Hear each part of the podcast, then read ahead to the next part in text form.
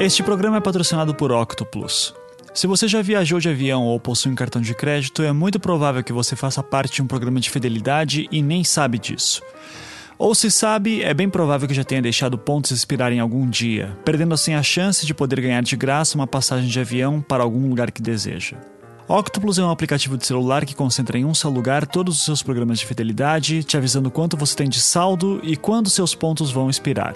E também possui um motor de busca para viagens, usando seus pontos. Alguns ouvintes nossos já deram feedback dizendo que estão usando e alguns inclusive salvaram pontos. Então, Yay! Se você ainda não puxou, siga o bom exemplo. O aplicativo é gratuito e ainda te ajuda a não perder dinheiro. Só tem vantagens. Octopus é gratuito e sempre será. Para mais informações, acesse agora octopus.com.br. Octopus é com K, a primeira letra da banda Kiss, aquela que faz uma turnê de despedida todo ano.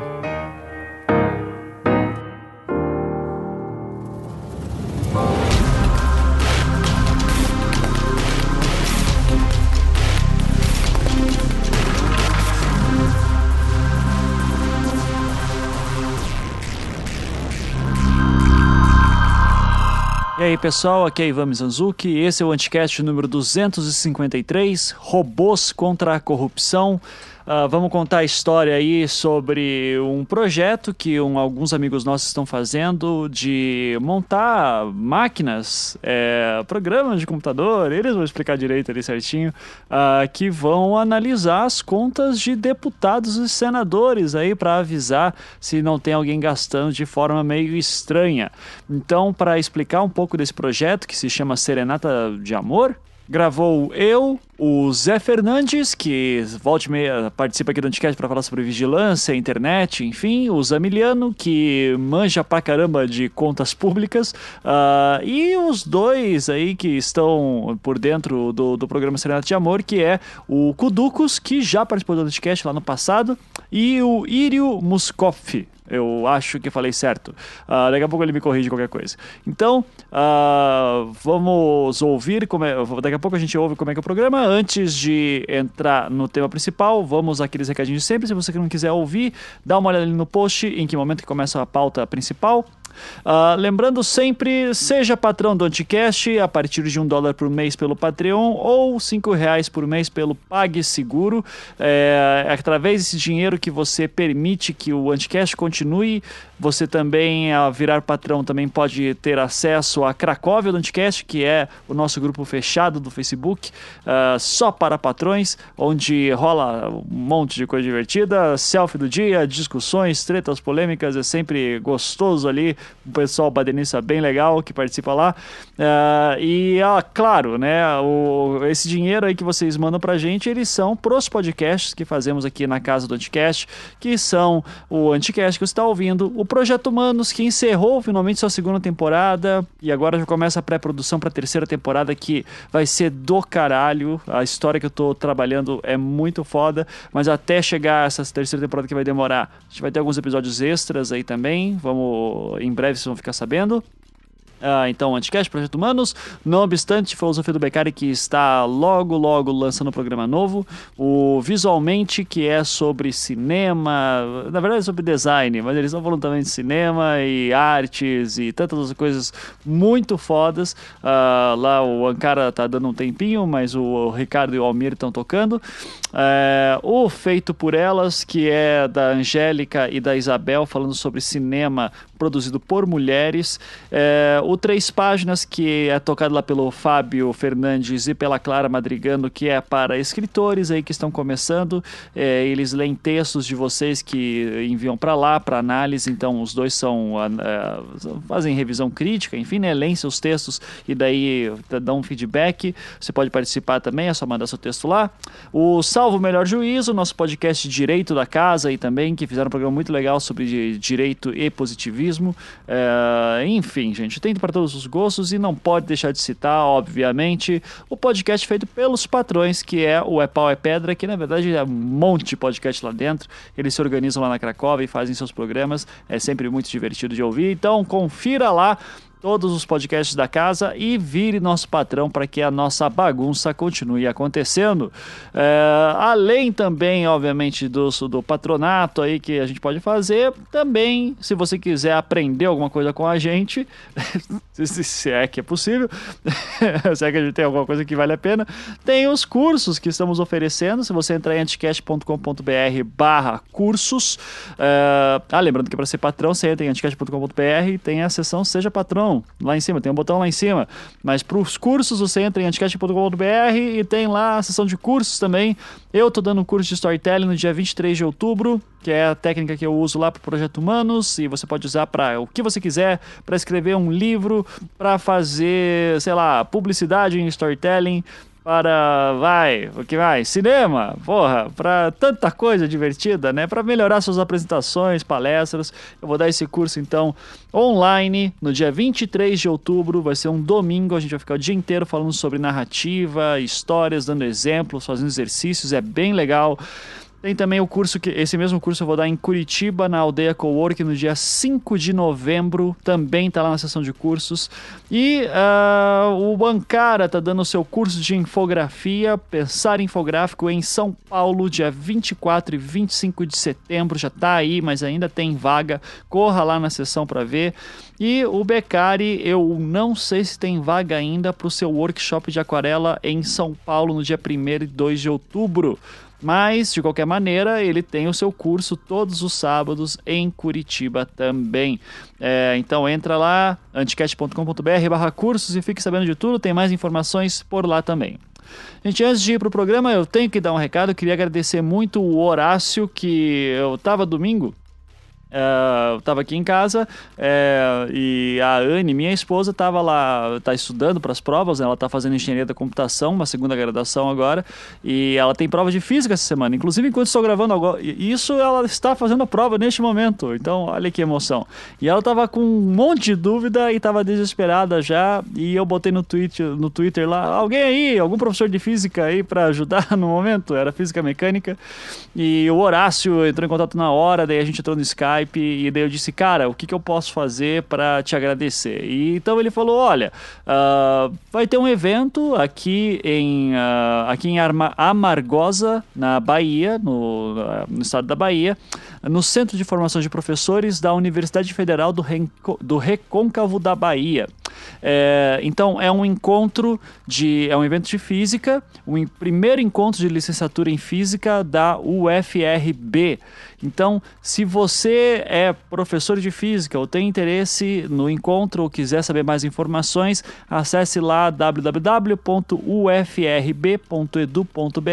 barra li, li, física 2016, tudo junto. O link está na postagem também para quem quiser saber. Muito obrigado, Horácio. Espero aí que alguém que esteja ouvindo, de repente, não sei se tem físico ouvindo, mas de repente tem alguém que fala: Ah, meu tio é físico, meu tio é professor de física, vai ter interesse em ir. Então, quem quiser, o link está na postagem. Lembrando que é um evento para professores. É, sei, aqui, do, primeiro encontro de licenciatura em física da UFRB.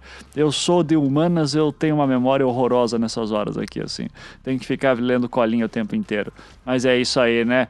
Humanas, vamos problematizar tudo. Inclusive, vamos agora fazer a união das duas coisas. Programação, que é essa coisa meio de exatas, com ativismo político. Então, falar do Serenata de Amor, vamos lá pro programa.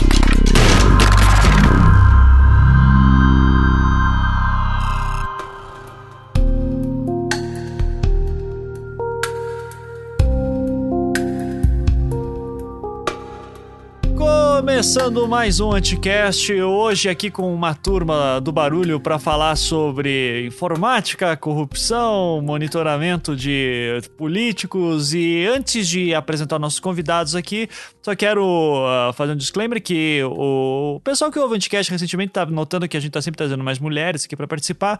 Uh, esse programa em específico eu acabei não trazendo nenhuma por um motivo muito específico que é Uh, tem esse projeto que a gente vai falar hoje sobre, daí dois fundadores estão participando, uh, e daí eu tive que chamar mais duas pessoas que sempre falam comigo de orçamento, que é o, de orçamento, por exemplo, que é o Zamiliano. Então, oi Zamiliano, tudo bom? Dá oi. Olá, olá, Tudo bem? Tudo Beleza? bem? Olá.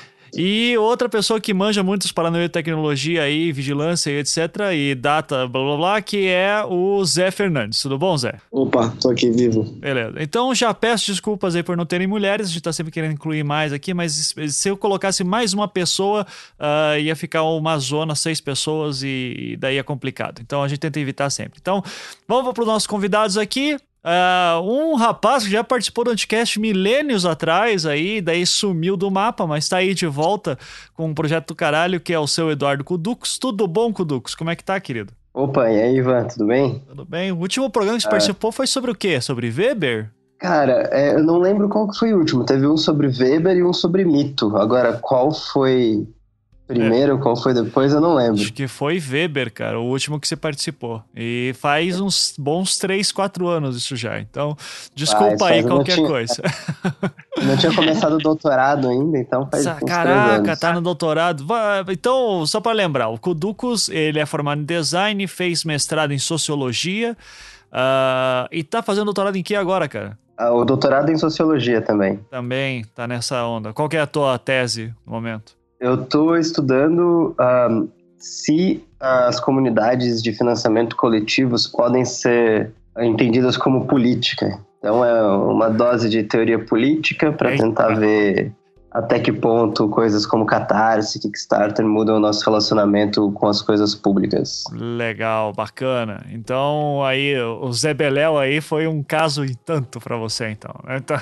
É. tá certo. Então, valeu, Kuduco, seja bem-vindo de volta. E temos aqui um convidado que é estreante, que é amigo do Kuducos aí, pelo jeito tá parceiro aí nesse projeto. Então, o Irio Muskoff. É assim que fala, Irio? É, Írio. Tudo bom, Mesão? Írio, Írio. Porra, Sim. Cara, eu vou errar teu nome o programa inteiro, velho. Então, desculpa aí. É, Írio, fala aí pra gente um pouquinho sobre você, o que, que você faz da vida e tudo mais. Pois é, uh, eu, eu sou uh, desenvolvedor de software uh, já faz alguns anos. eu comecei uma graduação em matemática aplicada, larguei para poder trabalhar em São Francisco, na Meca de Tecnologia, Uh, voltei de lá no início do ano agora para poder fazer um curso de ciência de dados em Berlim. E agora estou voltando. Uh, e uma das coisas que me fez voltar foi esse projeto também que, que a gente vai falar um pouco sobre. Uhum. Legal. E surgiu, surgiu de vários, por vários motivos, né? Uhum. Várias necessidades que a gente tinha. Sim, sim. Então, uh, então, porra, o, Irio aí tem um puta currículo tal. Vamos, vamos passar vergonha aqui hoje, Zé, falando de. de, é, eu espero que ele não tenha escutado os anticasts anteriores, né? Não, Porque senão não. as coisas que eu falei lá, ele vai que corrigir tudo. Vai ser vergonha. Não, tranquilo. Ele, ele perdoa, parece um cara bacana. Então, vamos lá, gente. É o seguinte, é, até contar a historinha, né? Que eu tava esses dias ali de boa no Facebook, e daí de repente o Zé me manda um link. Porra, tá vendo aqui o que o Kuduko está, o que o Kuduko está fazendo? E daí eu fui ver lá, daí tava lá, Operação Serenata do Amor. Serenata de Amor. E daí eu, caralho, que porra é essa, né? Questão de cantiga é, sei lá, é, é algum bombom novo aí, repaginado. e antigo, mas repaginado. E daí é um... uh, fui ver que era uma parada é. super foda de monitoração de gastos públicos, né? E eu falei, porra, Zé, que foda isso, né? Que orgulho do menino Kuducos. Então, como é que ficou sabendo aí disso, Kuducos? É, perdão, é Zé, o Zé.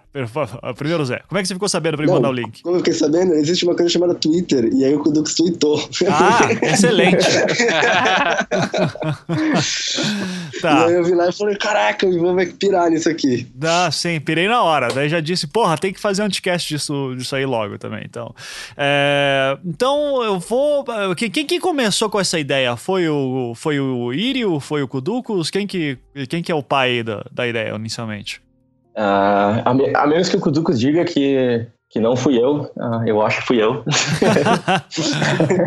uh, basicamente, o, o projeto surgiu de uma necessidade minha em saber conhecer um pouco melhor dos, dos políticos que a gente vota. Então, tendo um pouquinho de conhecimento de, de programação, de software, e estudando data science, ciência de dados já faz algum tempo, uh, eu disse para mim mesmo, olha, eu posso fazer algo, eu gostaria de descobrir, uh, é, para começar, quais, quais deputados eu não deveria votar.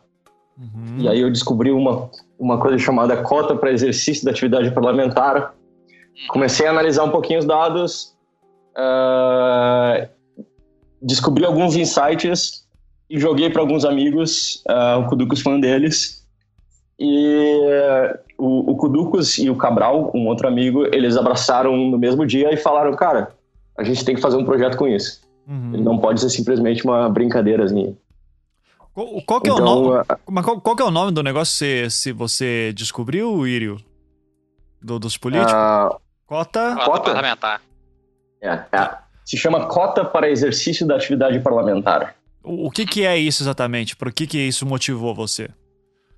É, uh, basicamente, esse, esse é uma verba uh, que deputados e senadores têm disponível uh, mensalmente para reembolsos por gastos que não cabem em licitação, né? Então, uh, para qualquer bem durável, eles precisam fazer uma licitação para comprar um computador, eles precisam abrir uma licitação, mas para pagar um almoço, para pagar um táxi, uh, não faz sentido nenhum abrir uma licitação. Então, eles têm um, uh, um valor máximo que varia de 32 a 45 mil reais por mês, que eles podem gastar e pedir reembolso uh, para a Câmara ou pro, ou pro Senado. Uhum. Então... Tem, tem, um nome que aparece mais nos jornais que é verbo indenizatória, né? Então, se alguém está ouvindo já ouviu falar de verbo indenizatória, é a mesma coisa. Só é, é, é, é essa questão da verbo É, porque, na verdade, a cota parlamentar, porque existe uma diferença entre a verba indenizatória e a cota parlamentar. A verba indenizatória vigorava até 2001. Né? Só que quando vem a cota parlamentar, a cota parlamentar ela faz uma unificação da verba indenizatória com a cota de passagens aéreas, com a cota postal e, e telefônica. Exato, Entendeu? Exato. Então eles juntaram, eles unificaram tudo a partir de 2009 com o ato da mesa é, lá do, do, do da, da, Câmara para é, colocar tudo num, num, num balaio de gato só. Uhum. E aí, cada estado tem uma cota é, parlamentar específica, né? Até no próprio site do, do, da Câmara Legislativa você vê isso. Por exemplo, uhum. o Ivan, que é da, do Paraná, a cota parlamentar é R$ 38.871,86. Certo. Então, um deputado federal daqui do Paraná, ele pode gastar isso em almoço?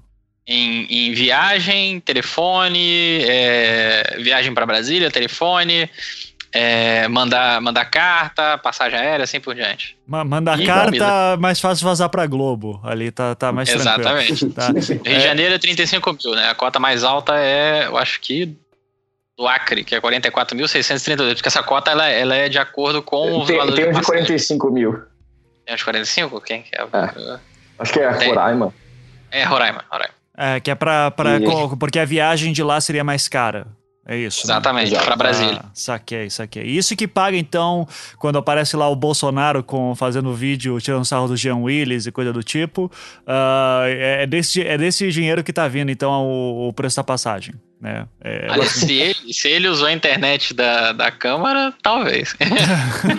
mas acho que a internet da Não, Câmara não, mas eu digo assim, dele tá no, o, o, quando, aquele vídeo lá do Bolsonaro entrando no, no avião e o Jean Willis tá sentado. Ah, sim.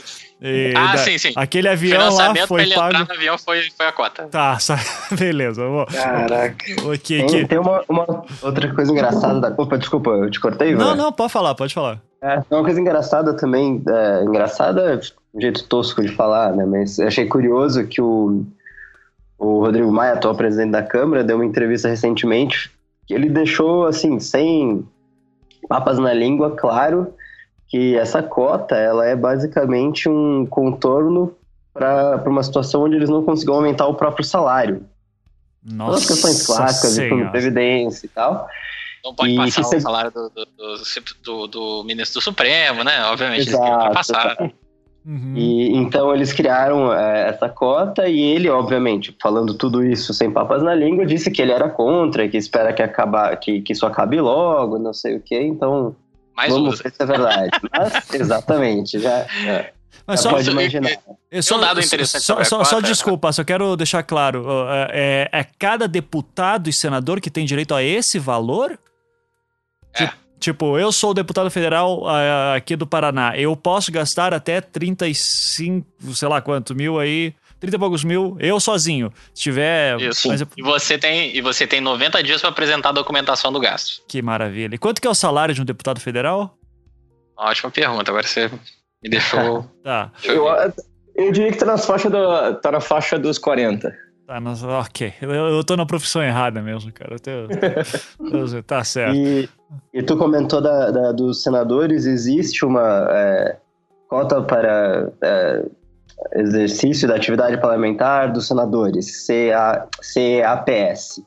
Existe, é muito parecida a legislação, existem algumas diferenças, o Senado não é tão transparente quanto a Câmara, mas existe um esquema muito parecido para o Senado também. Ah, legal. E aí, o Zamiliano, então, o Zamiliano queria falar, manda aí. É, não, você falou do, do, do, deputado, né? No caso do deputado, ele tem um salário de, até fevereiro de 2016 de R$ 33.763, que dá um custo de R$ 438.919 por ano, uma, ajusta de, uma ajuda de custo de R$ 1.406 um cotão, né, que é a cota é, geral, né, 39.884, que é a média das cotas do Brasil inteiro, né, que é essa cota parlamentar que a gente tá falando, auxílio moradia de 1.600, verso de gabinete de 92 mil, total deputado dá uns 168.666,44 por pessoa. Por mês. Dá uns 2 milhões. Por mês. Por mês. Que delícia. Por, mês, por deputado. E são quantos por deputados? 2 milhões. São, quantos São 513. 513. Meu, meu caralho. O total do valor vai girar em torno de 1 bilhão e 38 milhões 285 mil 980 e 64 centavos. que em torno dele. Tá certo. E aí, esse negócio da cota parlamentar é interessante, porque aqui na minha cidade, que é Volta Redonda, tem um, um atual candidato à prefeitura municipal que foi parar no CQC ou em algum outro programa que eu não lembro bem, é, cujo nome dele é Zoinho. Na verdade, não é o nome, né? Mas senhor Zoinho é, foi pego num esquema meio esquisito de cota parlamentar, porque aparentemente todas as uh, os carros alugados vêm de uma empresa que fica na Baixada Fluminense que não existe. Tem um terreno, é um terreno baldio. E aí, quando ele foi entrevistado, ele soltou a incrível frase: honesto só Jesus. Cara, acho que foi um dos momentos de maior sinceridade e burrice naquela merda que ele.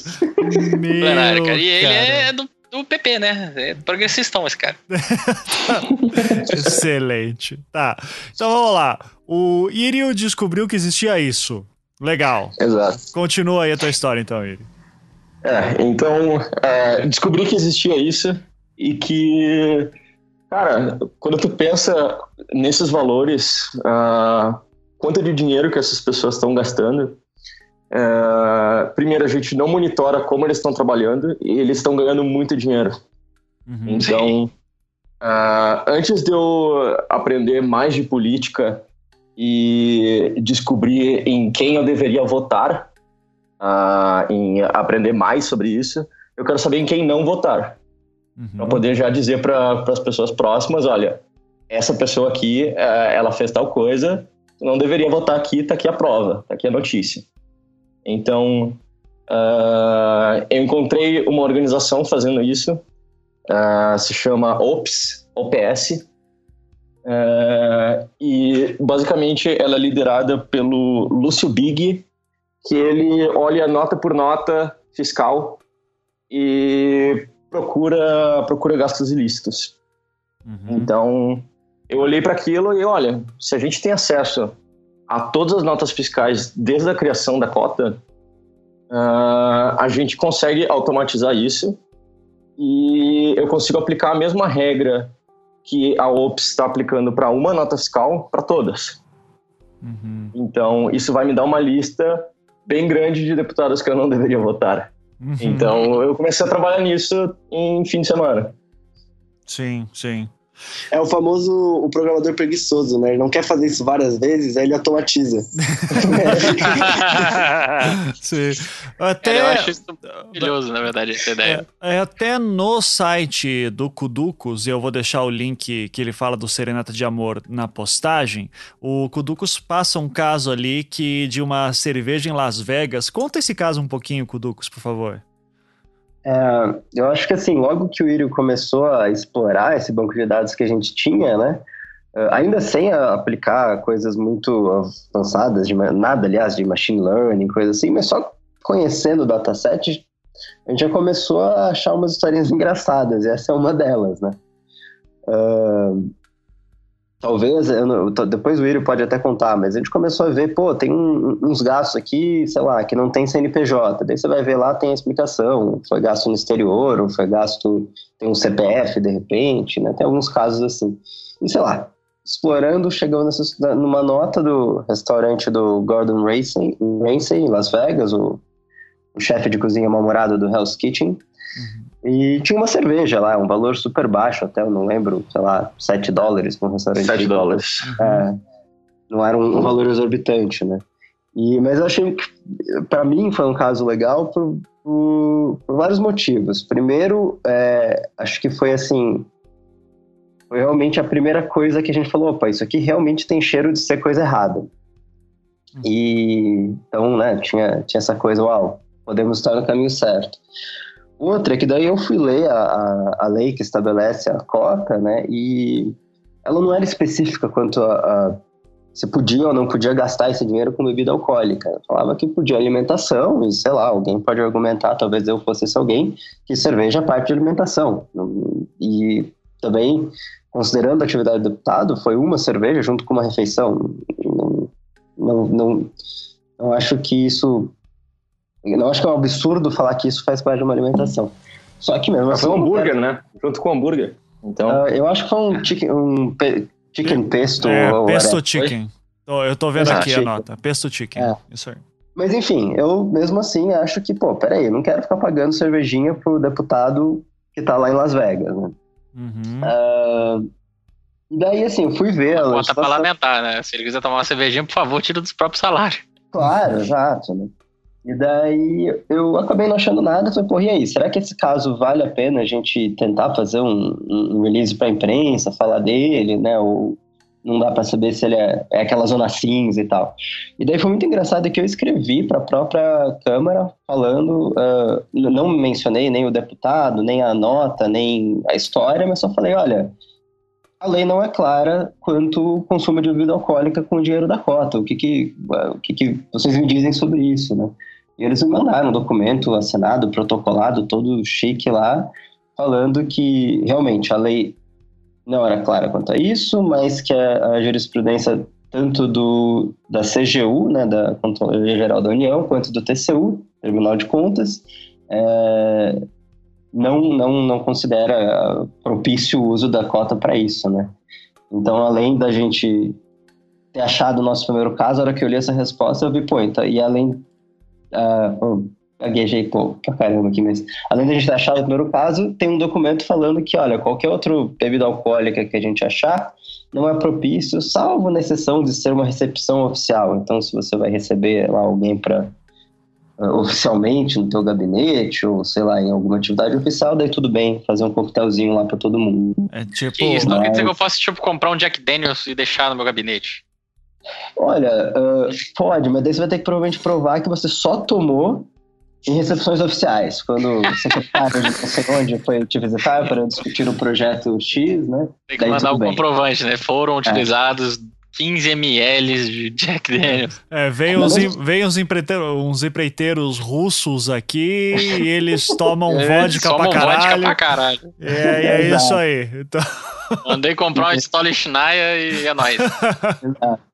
Mas bem, mas junto com essa pergunta que eu mandei para a Câmara, essa vez eu perguntei se existia uma espécie de agenda oficial dos deputados públicos, porque daí a gente poderia cruzar quando teve consumo de bebida alcoólica e se ele estava em alguma recepção oficial, mas eles foram meio meio evasivos. Assim, ah, tem, você tem que olhar no site da Câmara e você olha lá e na verdade não achei. Mas ah, é. Tá no site da Câmara, em algum lugar daquele é. espaço fenomenal. É, boa é, sorte! Exato. Talvez no e-mail do assessor do deputado você consiga, mas. Enfim, eu já achei um bom começo, gente. Tirar sarro, mas. Sim, sim. Achei um bom sim. começo. Uhum. Certo. Uh, vocês descobriram isso então, de que seria uma boa forma de controlar gastos e pelo menos de alguma coisa, né? Porque vamos falar real, né? O cara ganha 40 mil reais por mês, é 30 mil que seja, ele pode pagar sua própria cerveja, né? Não, enfim, é, é, é aquelas coisas. Mas é, o, o, quando eu acho que daí para a gente começar, antes de entrar na parte de como que vai funcionar essa parada, porque a gente tem que deixar claro que ainda não está ativa, não é? Vocês ainda estão é, projetando isso. Uh, mas eu queria fazer o, a coisa da cabeça de todo mundo. Da onde veio o nome Serenata de Amor? da... é, bom, é, é, acho que são três motivos, né? Uh, o primeiro que teve um caso bem conhecido na Suécia. Uh, eu vou falar de cabeça aqui, eu posso estar floreando um pouco a história ou confundindo alguns detalhes, mas uma, um, uma política que era uma espécie de candidata para assumir algum cargo importante, talvez primeiro-ministro, talvez primeira-ministra, é, foi pega comprando um Toblerone, um chocolate na Suécia, com, com algo equivalente à cota, com um cartão corporativo do governo ou alguma coisa assim. E isso não foi assim o motivo pela qual ela caiu, mas os investigadores começaram a, a, a por aí achar um monte de coisa errada e, e realmente foi um, um, baque na carreira política dessa pessoa, né? Uhum. E então a gente queria achar um, um, fazer um paralelo com essa história, né? Que Talvez a, a, corrupção comece com as coisas pequenas, como foi esse Toblerone Affair da Suécia, e a gente resolveu escolher o nome de chocolate brasileiro, que era Serenata é, de Amor. Que é a famosa frase de mãe, né? Se você roubou uma bala hoje, amanhã será um banco. Pois é.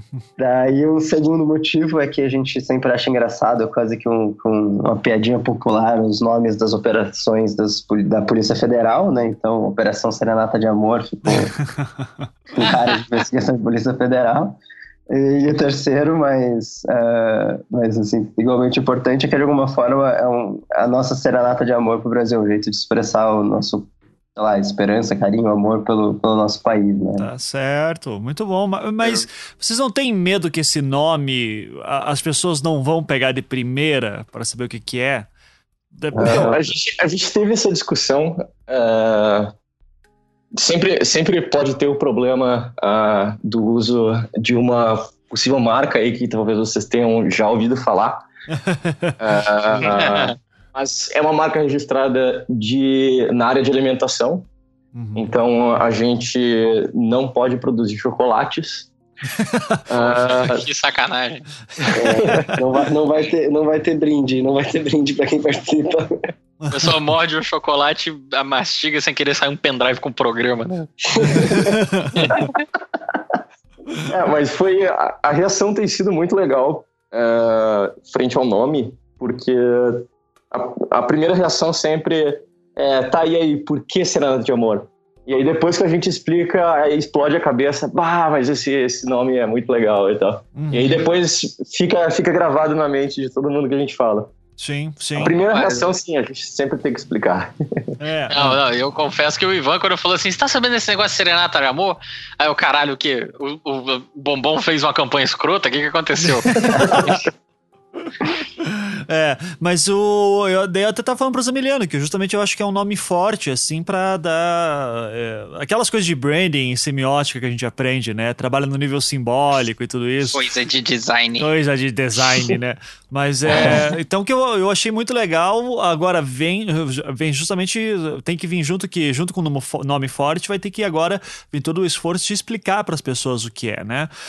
Uh, e já nesse, nessa, nesse ensejo, uh, eu acho do caralho a proposta, mas eu ainda não consegui entender onde que eu vou ver essa parada. Porque, para deixar claro, vocês estão agora com uma campanha no Catarse, né? O link, obviamente, para o pessoal poder contribuir vai estar na postagem, para quem quiser correr atrás e saber mais. Tem recompensas lá que vocês estão oferecendo, a gente pode falar sobre elas daqui a pouco. É, mas eu, eu queria saber assim, vai, eu, eu vou dizer o que, que eu acho no meu meu mundo ideal, que seria do caralho, tá certo? E daí vocês me dizem o que, que vocês vão entregar. Eu vou dizer o que eu quero e vocês me dizem o que vocês me entregam, certo? Que vocês conseguem me entregar. e assim, ó, o que eu quero? Ivan empregador. É, eu quero assim, eleições 2018 ou mesmo antes, assim, já tem todas aquelas campanhas e tal. Eu quero ter um aplicativo no meu celular que eu vejo, seleciono lá por partido ou por estado o, uh, o deputado ou o senador e eu consigo ver exatamente quais foram os gastos que ele fez e isso me ajuda no meu poder de decisão de, de voto ou não. é isso que vocês podem me entregar ou é mais ou menos, não é bem assim? Venda seu peixe aí para mim, por favor. É, o Írio, por favor, fala aí, Írio. Tá, eu acho que a gente pode fazer mais do que isso. É, a gente está conversando com uma equipe que está trabalhando em um aplicativo exatamente como esse que tu falou.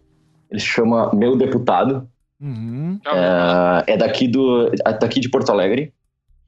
Onde tu pode, no aplicativo, ver os gastos de cada, de cada deputado. Então, já tem, já tem o teu produto aí, já tá, ah, já tá vendido. Massa, massa. Tá, mas, mas tem uns infográficos bonitos, assim, tipo, porra, olha aqui essa. essa eu, vou falar, o Ankara vai ficar puto, né? Mas fica aqueles gráficos de pizza, assim, sabe, do caralho.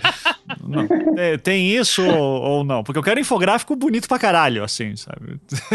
Tá, agora, agora tu me pegou, porque eu acho que é de pizza. é, ele tem infográfico de pizzas e barras, mas já é alguma coisa. Já, né? é, já é massa, já tá massa. É de barras de Toblerone. Tá. Assim, Cara, que... eu acho que vale a pena, uh, vale a pena falar um pouco assim, como a gente até está organizando esse começo de projeto para receber as contribuições, uh, porque uma da, das formas só, tá... Só para dar uma ideia para o pessoal, a gente começou a trabalhar nesse projeto uh, com, dedicando um pouquinho mais de tempo, faz mais ou menos um mês, para vocês terem uma ideia. Tá, uhum. então tá bem embrionário ainda, assim, né? Do, do que vai ser Isso. o produto, de fato. Uhum. E, e por enquanto a gente está assim, com quatro categorias muito grandes, onde a gente está aberto a contribuições, né? E assim, uma é.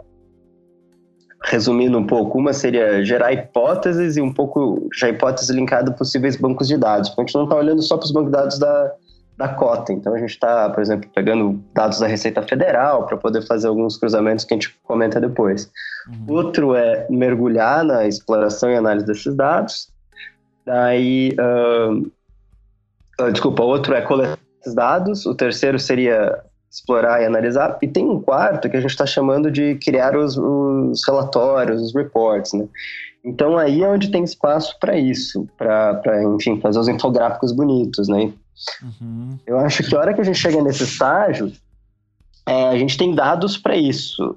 E o quão bonitão eles vão ficar depende um pouco uh, se a gente vai conseguir, né? A gente está com como já falaram, uma campanha de financiamento coletivo para que a gente se dedique integralmente a esse projeto por alguns meses, né? Legal. E, então, se conseguir, talvez a gente tem designers, tem gente para trabalhar é, é, com a visualização disso e principalmente usar isso não só como a gente não, acho que não, por enquanto não pensa em fazer o relatório final com tudo que a gente achou, mas tudo que a gente achou vai estar disponível no, no, no, no nosso GitHub, talvez no nosso site que pode vir mais para frente, mas principalmente usar isso para embasar denúncias, formalizar elas, né, com o Ministério Público, com o órgão que for, e ao mesmo tempo trabalhar com comunicação junto a jornais, canais de TV, de, a emissoras de rádio, porque às vezes não é só um negócio de você achar uma atividade que seja ilegal, às vezes é você questionar alguma coisa que, pô,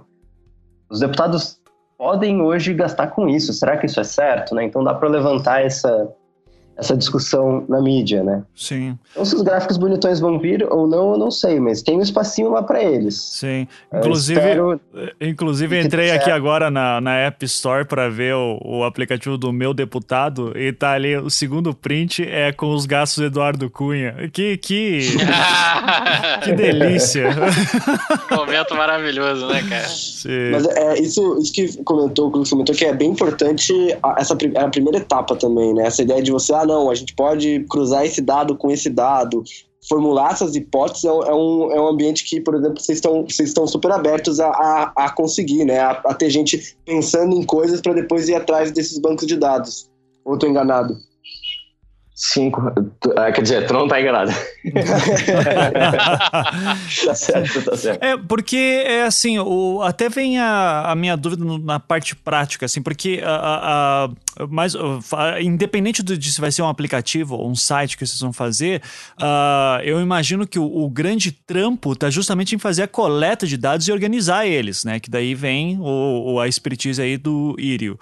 É, Não, não só minha, né? Ah, sim, mas é, é você que está aqui hoje. Para mim é só você, né? Então, sim. É, o Kudukus é o Kudukus para mim é o sociólogo designer aí só. Então, que tá... o, o, Ivan, o Kudukus é sociólogo designer, programador em Python e outras linguagens. O cara é monstro, cara. Não, não. não é absurdo. Kudukus é rei. Então. Hoje, hoje eu acho que eu tenho até a gente conversei no, conversando no nosso grupo, eu falei, nosso grupo do Serenata, né? A gente, eu comentei que eu não sei tanto de data science, né, como o Írio, mas eu sei bastante de tecnologia. Então eu estou tentando ir como um batedor na frente dele para eu tirar as coisas de tecnologia que eu consigo fazer e ele pegar esse core que você falou que é o mais, talvez, o mais complicado, né, de organizar esses dados, esses bancos de dados diferentes, né? Uhum. Então a gente está trabalhando é, um pouco junto né? não só nós dois, como ele falou, mas tem espaço para a galera mais de desenvolvedor, que vai fazer mini aplicativos ah, para consultar a API da Receita Federal, qualquer coisa assim, e o pessoal mais de análise de dados, né? Tem, tem essa, essa divisão dentro da área técnica, eu diria. Uhum. Uh, e ainda organizar como que a gente recebe contribuições. Uh, tem uma galera acompanhando o projeto, começando a contribuir já. Uh, a gente tem um, um grupo uh, aberto de discussão que hoje deve ter fechado talvez 110 pessoas. É, eu olhei tinha passado já de 112. 112, é. Uh, o nosso projeto ele está aberto no GitHub, que é uma ferramenta para divulgação de código. Uhum. Ele tem 470 estrelas. Uh, Pra quem, pra quem conhece o GitHub, sabe que isso é estrela pra caralho. Sim, sim. É, Na minha posição de é público o... civil. O que, que é, isso? Mas, uh, respondendo a tua pergunta, Ivan, uh, que tu fez antes sobre o nosso objetivo, o nosso entregável, uh, o nosso objetivo é criar um robô que vai monitorar esses gastos e vai nos avisar de alguma forma, olha, esse gasto que acabou de entrar na Câmara, ele tá vermelhinho, ele é deve esquisito. ser denunciado. Hum. Cara, que... isso... Ah, fala aí, eu queria... É, cara, eu, eu, eu achei... Eu, eu, eu achei fenomenal a ideia de vocês. Muito boa mesmo. E aí, é, o que tá me vindo na minha cabeça normalmente quando a gente tá, tá falando essa questão mesmo, até de fazer o, o robô, etc., que vocês vão ter que ter, obviamente, né? E já estão produzindo isso. Uma metodologia de análise extremamente fechada, né? Do jeito que vocês até mesmo falaram, porque saindo o, o projeto, vocês vão ser questionados pelos deputados até dizer chega. né? Quiçá, em alguma situação, serem chamados em comissões para prestar depoimento. Enquanto detentores do, do, do, do, desse, desse aplicativo, né? Porque alguém vai ser denunciado e o cara vai chamar, sei lá, na, na comissão interna e falar, mas me explica como é que funciona esse negócio aqui. Que, que porra é? E aí vocês vão estar falando, obviamente, com pessoas maravilhosas. que não exemplo, sabe nem ligar o computador direito. exato, exato. É o cara que pera, liga pro TI do, do, do, da câmera e fala assim, ô, oh, eu tô querendo mudar esse fundo aqui. Não, tem, tem, a comissão de ciência e tecnologia da Câmara, pode deixar, tá tranquilo. É verdade, não, mas os deputados vão ignorar a comissão de ciência e tecnologia. Eles ignoraram o jurídico todos. Acho que eles vão, eles vão olhar para ciência e tecnologia e falar: caguei para vocês aí, seus nerdão, vai comer barra de chocolate. ah, é, e, e, esse é o, o, ponto, né? Que a gente sempre fala de que é, a informação está disponível aí para qualquer cidadão que queira entrar lá e ver os gastos, isso está disponível. O problema é só justamente criar uma interface e, e, e, como é muito. É uma interface que seja mais amigável uh, e, e, que, de propósito, a gente, eu acredito que eles não fazem isso. É, e além disso, justamente você criar algum mecanismo que vai apitando meio automaticamente, assim, quando dá alguma regularidade. O ponto que é, eu queria saber daí da parte técnica também de vocês é porque me dá a impressão que não é uma API muito aberta que vocês estão lidando. A API, para quem não sabe, é pensa no teu Google Maps, que é, qualquer outra pessoa pode fazer um, um aplicativo baseado nas informações do Google Maps, ou seja, significa que a API do Google Maps, as informações eles são abertas. Eu dei uma explicação nojenta para programadores, desculpa aí, mas eu sei que o público entendeu. Eu posso pegar os dados do Google Maps para fazer outro aplicativo. É, a, os dados que estão na câmera. Pokémon Go, né, cara? É, é que o Pokémon Go não sei se ele usa do, do Google Maps. Ele usa? Usa, usa. Ah, usa, do, usa é, é, da Niantic, que era da, da Google, faz sentido, uhum. né? Uh, então é isso. Uh, excelente. O Pokémon Go usa o Google Maps, excelente. Então, a API. Agora, a API da câmera, ela é aberta? Vocês conseguem? Porque, cara, quando eu entrei no site do, do, do Kuducos e vi lá foto da, da nota fiscal de Las Vegas, eu disse, velho, tipo, é, alguém tá escaneando isso e tá digitando Sim. um por um? Como é que, como é, que é essa, esse acesso a esses dados aí? Vai aí, uh, Írio, você, por favor.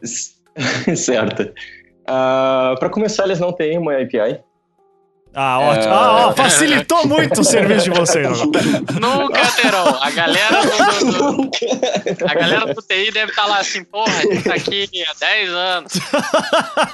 É. Mas a gente já tem uma API para isso. Já tá no ar.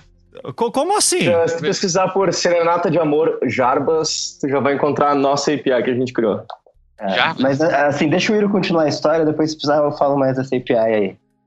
Certo. Uh, existe a lenda que a Câmara está trabalhando numa API, uh, ah, mas a forma que a gente tem hoje de, uh, de ter acesso a esses dados é a partir de uma página onde tem um parágrafo explicando, ok, essa é a cota para exercício da atividade parlamentar, e tá aqui os links. Tem três links. Tem um arquivo de alguns megabytes de todas as notas desse ano, Uh, e por notas eu quero dizer apenas metadados, então são descrições daquelas notas. Então uh, é basicamente uma, uma planilha de Excel uh, dizendo, ok, cada, cada linha ele corresponde a uma nota.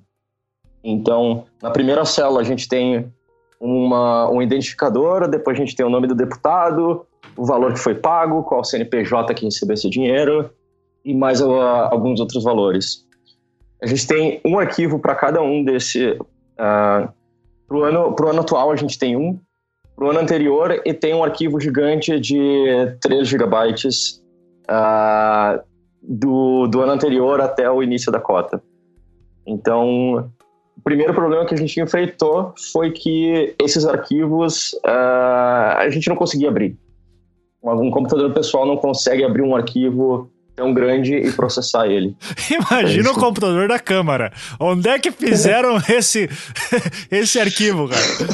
Onde é que tá o servidor? Onde é que tá o servidor? É, então, isso já diz que muito pouca gente está olhando esses dados. Eles estão uhum. publicando, porque está na lei de transparência, mas muito pouca gente está tá abrindo eles, está verificando qualquer coisa. Então, a gente criou essa API e tu comentou sobre atualizar esses dados, de ficar sempre ouvido sobre novos.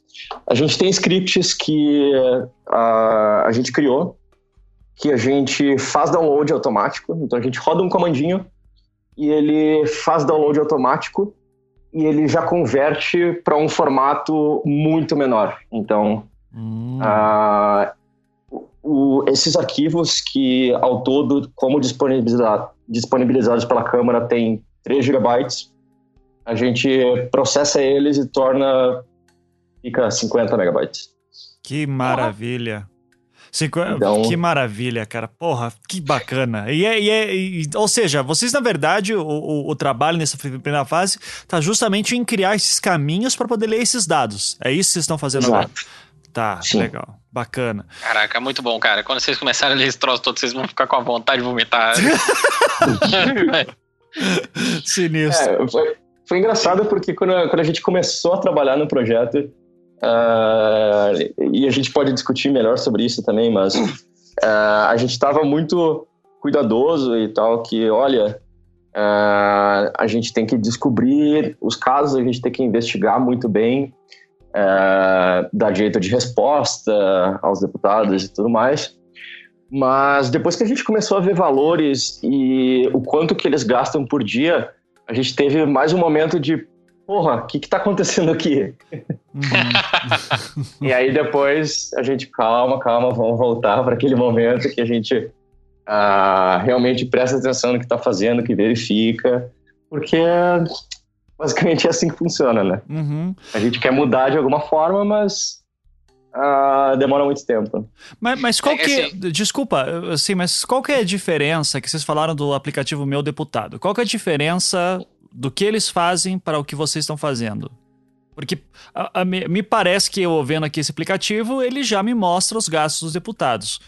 O que, que você, vocês vão ter um, um, Vai ser um pente fino maior? O, qual que é o. Mais fino ainda? Qual que é o lance? Tá. O que, o, o, que o meu deputado faz. Tu pode explicar, Codux? Posso, posso, tanto faz. Vai, é, Eu acho que assim, o, o, meu deputado ele é mais, tende a ser mais uh, descritivo, no sentido de o que, que, ele gastou? Ah, tá aqui, ele gastou com almoço, ele gastou com aluguel de carro, ele gastou com um táxi, né? E, e tá aqui o CNPJ onde ele gastou cada uma dessas coisas.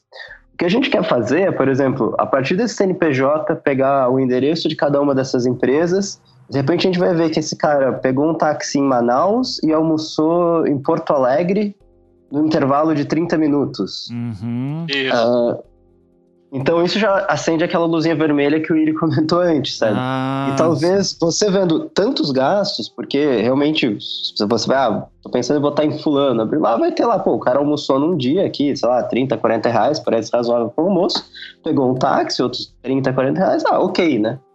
Então se a gente começar, um, a, a usar a máquina para essa capacidade de análise que o cérebro humano às vezes não tem, né? Às vezes vai escapar a atenção do, do, do, leitor ali. E ao mesmo tempo usar outros bancos de dados, então eu não lembro exatamente a interface do meu deputado, se ele, o, quanto de informação ele põe sobre a empresa. Então a gente está tentando trazer informação, por exemplo, os nomes dos sócios daquela empresa, a gente tem uma galera lá que está empolgada em tentar listar nomes de parentes deputados, então tem algumas estratégias aí para pegar o nome do, dos irmãos, do, do, do, sei lá, pai, mãe, primo, né?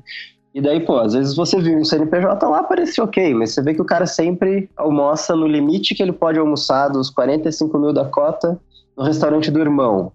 E mesmo quando ele tá em Brasília, no Rio, não sei onde, não importa. Ele vai almoçar lá, o zoinho vai almoçar no restaurante do irmão lá. Grande, grande zoinho. Grande zoinho.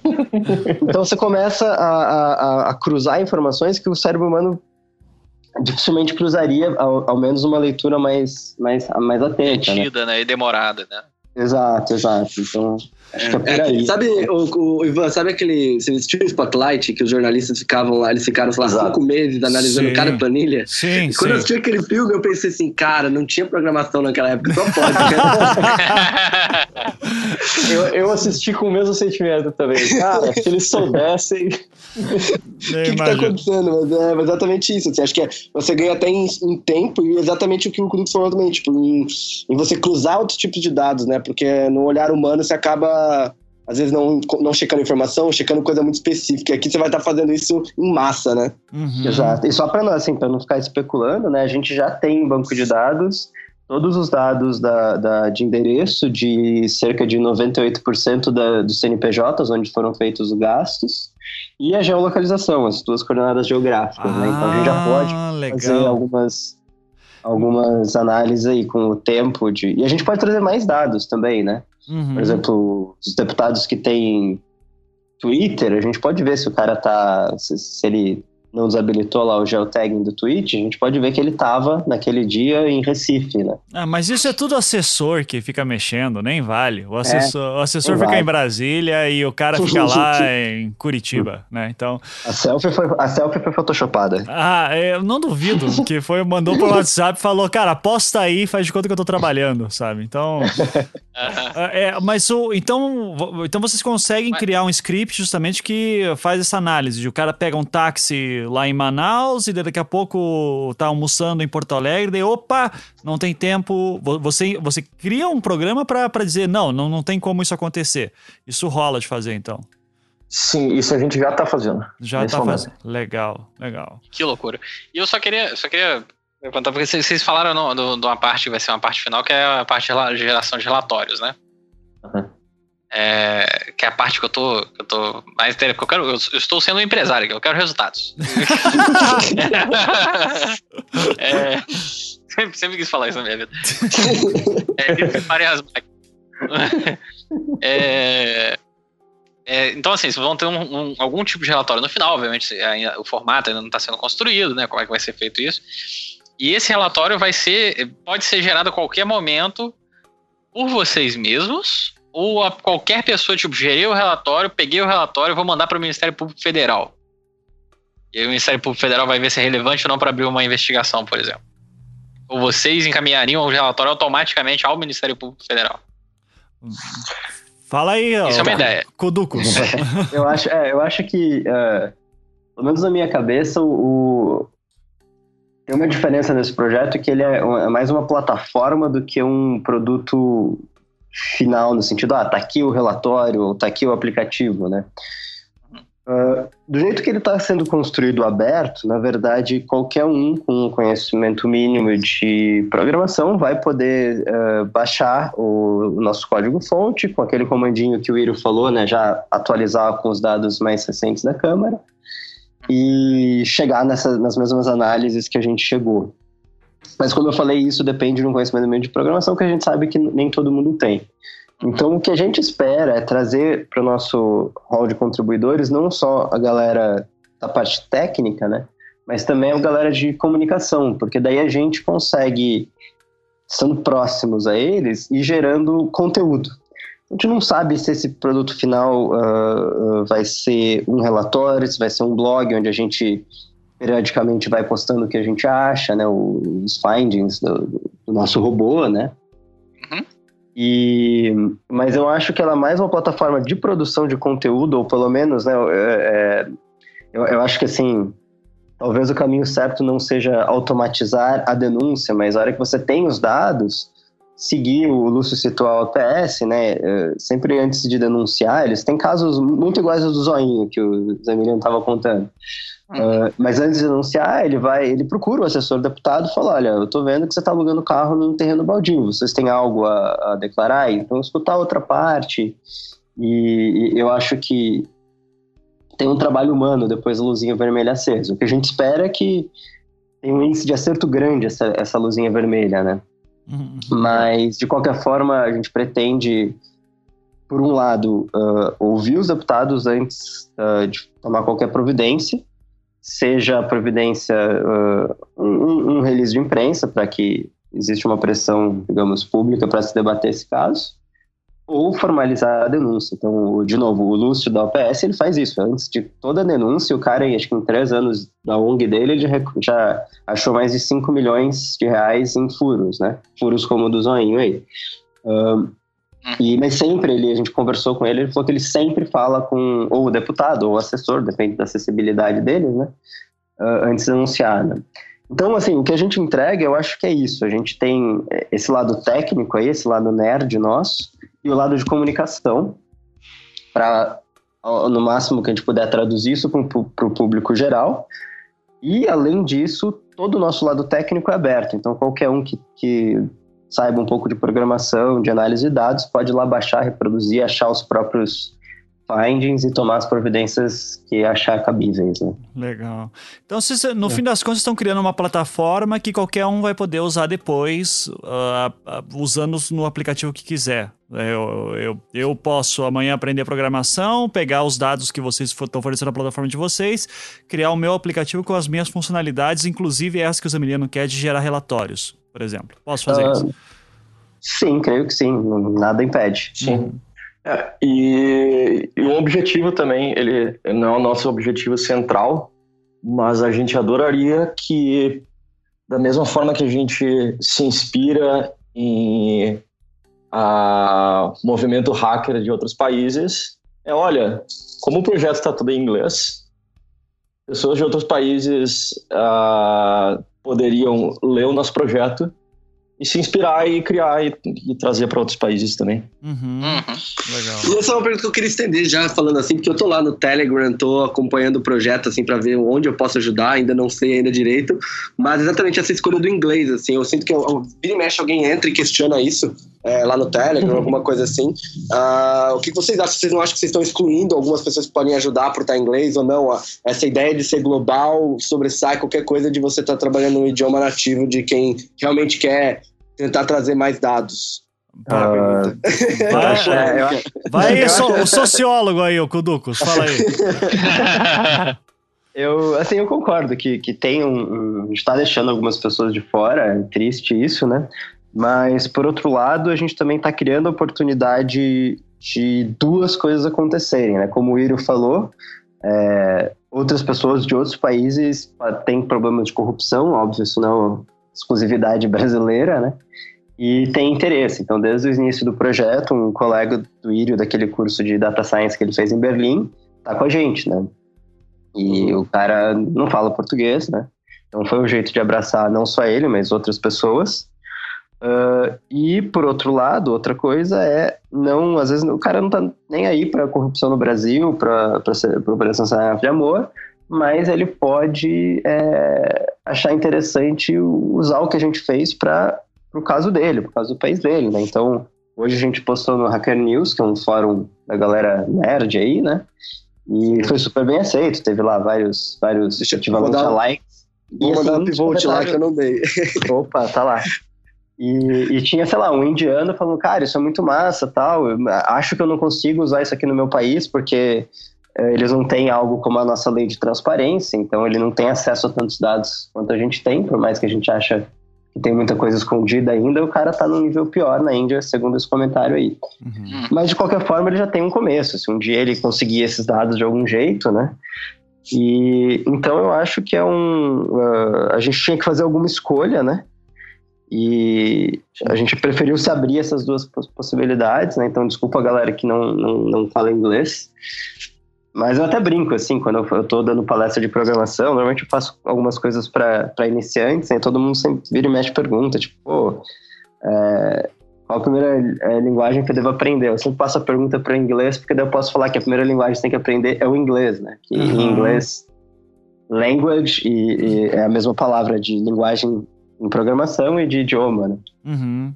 Sim. E, mas enfim, é, é, assim, reconheço que, é um, que a gente fechou uma porta para alguns ali, mas não, a gente abriu outras duas, mas, talvez. Tam, mas também, assim, desculpa, eu até vou, vou é, justificar isso aí de vocês, que eu acho que é super importante fazer as coisas em português, ainda mais uma coisa que tem a ver com a política brasileira. Só que, é, querendo ou não, vocês estão fazendo mais uma plataforma que, gente, eu, eu vou chamar de back-end, só que eu não sei se está certo, tá? Desculpa, mas de programação pesada. É, a maioria. Desculpa. É, mas é. E a maioria dos programadores sabem o mínimo de inglês, ou às vezes tem que saber bastante. A maioria tem que saber fazer bastante, justamente, pra, porque tutorial tá tudo por ali. Então, o que vocês estão fazendo faz sentido ser em inglês, ainda mais porque vocês podem ter apoio de uma comunidade internacional de pessoas que estão afim de trabalhar em open source mesmo. E daí a galera que quiser usar a plataforma de vocês e quiser, daí obviamente tem que fazer em português já falar de política brasileira, né? Mas se vocês estão desenvolvendo tecnologia que vai ficar por trás das coisas, acho que faz sentido, né? E, mas é uma boa provocação aí. é, é. Ah, fala aí, Zé. É, se, a gente, se a gente fizesse. Era o Írio, o Írio, perdão. O Írio que queria falar. Desculpa. É. se a gente fizesse em português, a gente estaria excluindo o resto do mundo. Uhum. Uh, e quando a gente faz em inglês, a gente não fez isso ainda, mas a gente pode criar um chat alternativo onde exi existe uma conversa paralela em, em, português entre talvez jornalistas que não querem conversar em, em inglês, que faz mais sentido conversar em português. Uhum. Então, eu acho que pode fazer sentido, assim. Sim. Mas, uhum. obviamente, tu tá excluindo, né? de alguma e, forma. E eu acho que, você falou dos jornalistas, eu acho, acho que é, é, é, o grande lugar que pode usar essa tecnologia que estão usando, que estão desenvolvendo. Uh, até para poder acompanhar melhor deputados, para poder fazer análises melhor, para fazer, inclusive, matérias bombásticas, capa da Veja, né? Tudo isso. Né? Uh, eu tô, tô zoando, obviamente, né? A Veja. O robô contou para nós. É, é. Mas é justamente de, de, poder fazer o tal do data journalism, né? Que é, é tão difícil hoje em dia, porque tem muito dado. É, até um anticast muito tempo atrás a gente estava falando de como vai ser difícil até para historiadores no futuro poder analisar qualquer coisa do nosso tempo atual, porque é tanto dado sendo gerado que já estão pensando em questão de big data, de robôs de big data para poder fazer análises históricas. E uh, eu acho que é o momento justamente de desenvolver isso. Então já acho do caralho só isso, assim, acho é, fica a dica para os jornalistas também ficarem atentos aí, porque isso vai ajudar bastante também em algumas análises futuras. É, Agora, o, o Zé, quando. O, o Zé deve estar tá cheio de coisa para comentar também, né? Porque. Eu tenho várias perguntas, então, na verdade. Então, manda aí, Zé. Fala aí.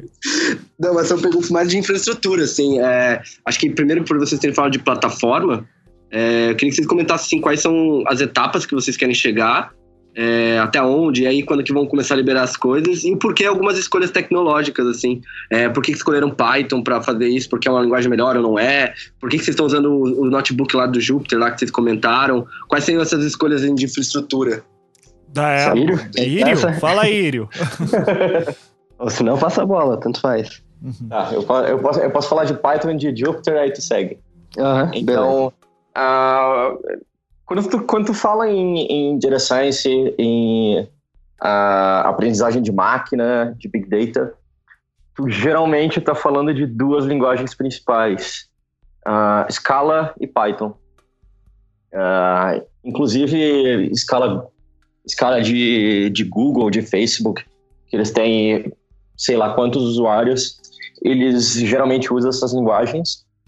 E a gente escolheu Python porque ela é bem amigável, uh, é uma das linguagens mais utilizadas uh, como primeira linguagem para poder aprender a, a, programar. E ela tem bibliotecas muito boas uh, ah, para usar machine learning. Então, essa, essa foi a decisão principal. Uh, tem algumas outras tecnologias que a gente poderia ter escolhido, mas também foi a, foi a que eu, eu mais me sentia confortável. Então por que não? é. Uh, do Jupyter Notebook, uh, a gente escolheu basicamente porque a gente precisava de alguma forma uh, é, para conseguir comunicar o, o que a gente tem trabalhado. Então, em ciência de dados a gente chama de exploratory analysis, de análise, análise exploratória. Então, eu estou basicamente olhando para esse banco de dados de notas e às vezes eu nem sei exatamente o que, que eu estou procurando. Eu quero descobrir coisas interessantes que podem me gerar insights para poder pensar em análises, em algoritmos que eu posso implementar depois. Então, por exemplo, a, aquela nota do Gordon Ramsay surgiu de uma dessas análises. Então, eu quero enquanto eu faço um pouquinho de código, eu digo, olha, aqui ela tem uma nota meio estranha. Eu vi que essa nota aqui, ela não tem uh, valor monetário. Ah, deixa eu ver quais, quais, notas não tem valor monetário. E aí eu vou descobrindo coisas, uh, e aí eu salvo esse arquivo, e aí as pessoas conseguem ver como que a minha mente funcionou para chegar naquele resultado.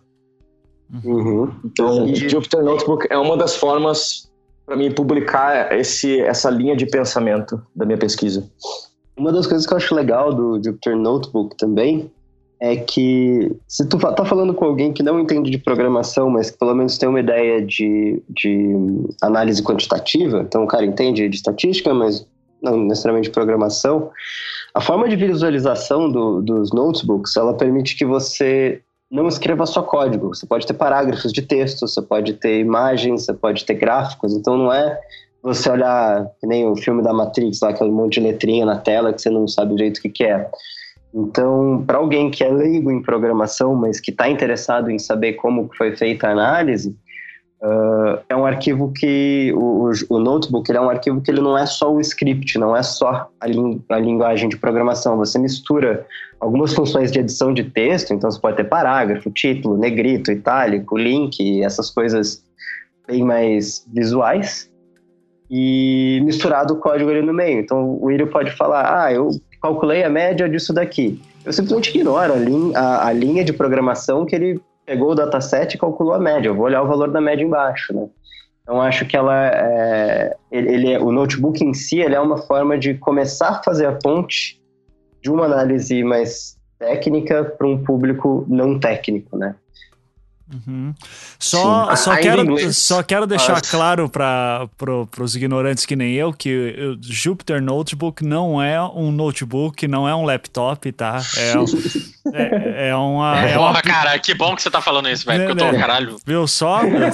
Viu só? É, é um uma... formato de arquivo. É um formato de arquivo, é um aplicativo, né? É um, é um programa. Pronto. Ah, Open source também. Pronto. Caraca, eu tô, tô, eu tô vendo aqui o, o, GitHub, eu tô me sentindo na Matrix. Eu vou colocar o computador preto e branco. Então, então se você está no GitHub, por exemplo, e, e você clica no arquivo .py, que são os arquivos de Python em si, você vai sentir na Matrix, que vai ver só as letrinhas. Se tu encontra um ponto IP, acho que é IPYNB, que é o, a extensão Isso. gigante dos notebooks, você vai ver que tem uma visualização mais agradável. Vai ter programação ali no meio? Vai. Mas vai se for bem feito, vai ter uns parágrafos de texto, alguma, alguma, algumas coisas uhum. visuais uhum. que te ajudam a entender ali. Uhum. Óbvio que está num nível bem, bem uh, fala, técnico de análise de dados. Não precisa ter ideia da, do, dos, da, desculpa, fui a palavra, dos conceitos estatísticos por trás daquelas, uhum. daqueles índices ali, daqueles números, daquelas coisas que são calculadas. Uhum. Mas se você tem, e aí acho que a gente já está falando com outro público, não é uma questão de ser mais ou menos leigo, né, mas falando com uma expertise diferente, é um arquivo que faz mais sentido do que o ponto .py, do que o ponto .python. Uhum. uhum. Ou seja, é, vocês estão pensando na forma das pessoas conseguirem ver mais fácil isso, né? Então, Exato. essa escolha. Sim. E até numa futura auditoria, né? Entender exatamente o que aconteceu para aquele dado sair daquele jeito. Exatamente. Exato. Imagina uhum, a questão da, da, da, bibliografia, né? Do, do é. Onde é que veio isso aqui? A gente não tinha pensado nisso, mas a partir de agora eu vou usar. Muito obrigado. Excelente. É, mas era, era, isso que eu tava falando, que vocês têm que ter um método bem específico, que dê para que seja contundente, sabe? Que seja bem científico de análise, para na hora que chamaram vocês na comissão, meu irmão, isso aqui veio daqui, isso aqui veio daqui, isso aqui veio de cá, isso aqui, não sei, peraí, é, veio daqui. Entendeu? É. Exato, exato. Eu, cara, é, saindo isso, seja lá qual for a forma, formato final que vai sair do projeto, eu tenho certeza que vocês vão gerar mais ou menos umas algumas questões. Primeiro que vocês vão gerar um novo problema na sociedade brasileira. no final, dependendo do produto. Porque assim, vai ser tipo o paradigma do Batman. Né? O Batman aparece em Gotham City, aí os, os vilões ficam mais doidos. Isso. pra resolver né, o problema de ter que combater contra um cara vestido de você, aí, né, esmagando a cara dos outros no asfalto. Hum. Então, obviamente, os deputados, né, eles aprendem na mesma velocidade em que eles são pegos em, em, em situações é, um tanto quanto de calçarriadas, né, eles demitem meia dúzia de assessores, contratam outros melhorzinhos que vão falar, não, isso aqui você pode escamotear dessa forma. Uhum. Eu, isso, isso, é isso é um, um, eu acho que é uma coisa que vai acontecer a partir do momento que é, fosse fechando cada vez mais o cerco em relação a alguns dados. Sim. sim. É, seja, seja com o aplicativo de vocês, seja com, com, com a, a, ideia de vocês, né, o Serena de Amor, seja com outras ideias que vão surgindo ao longo é, do tempo no Brasil, né? Uhum, é, é isso.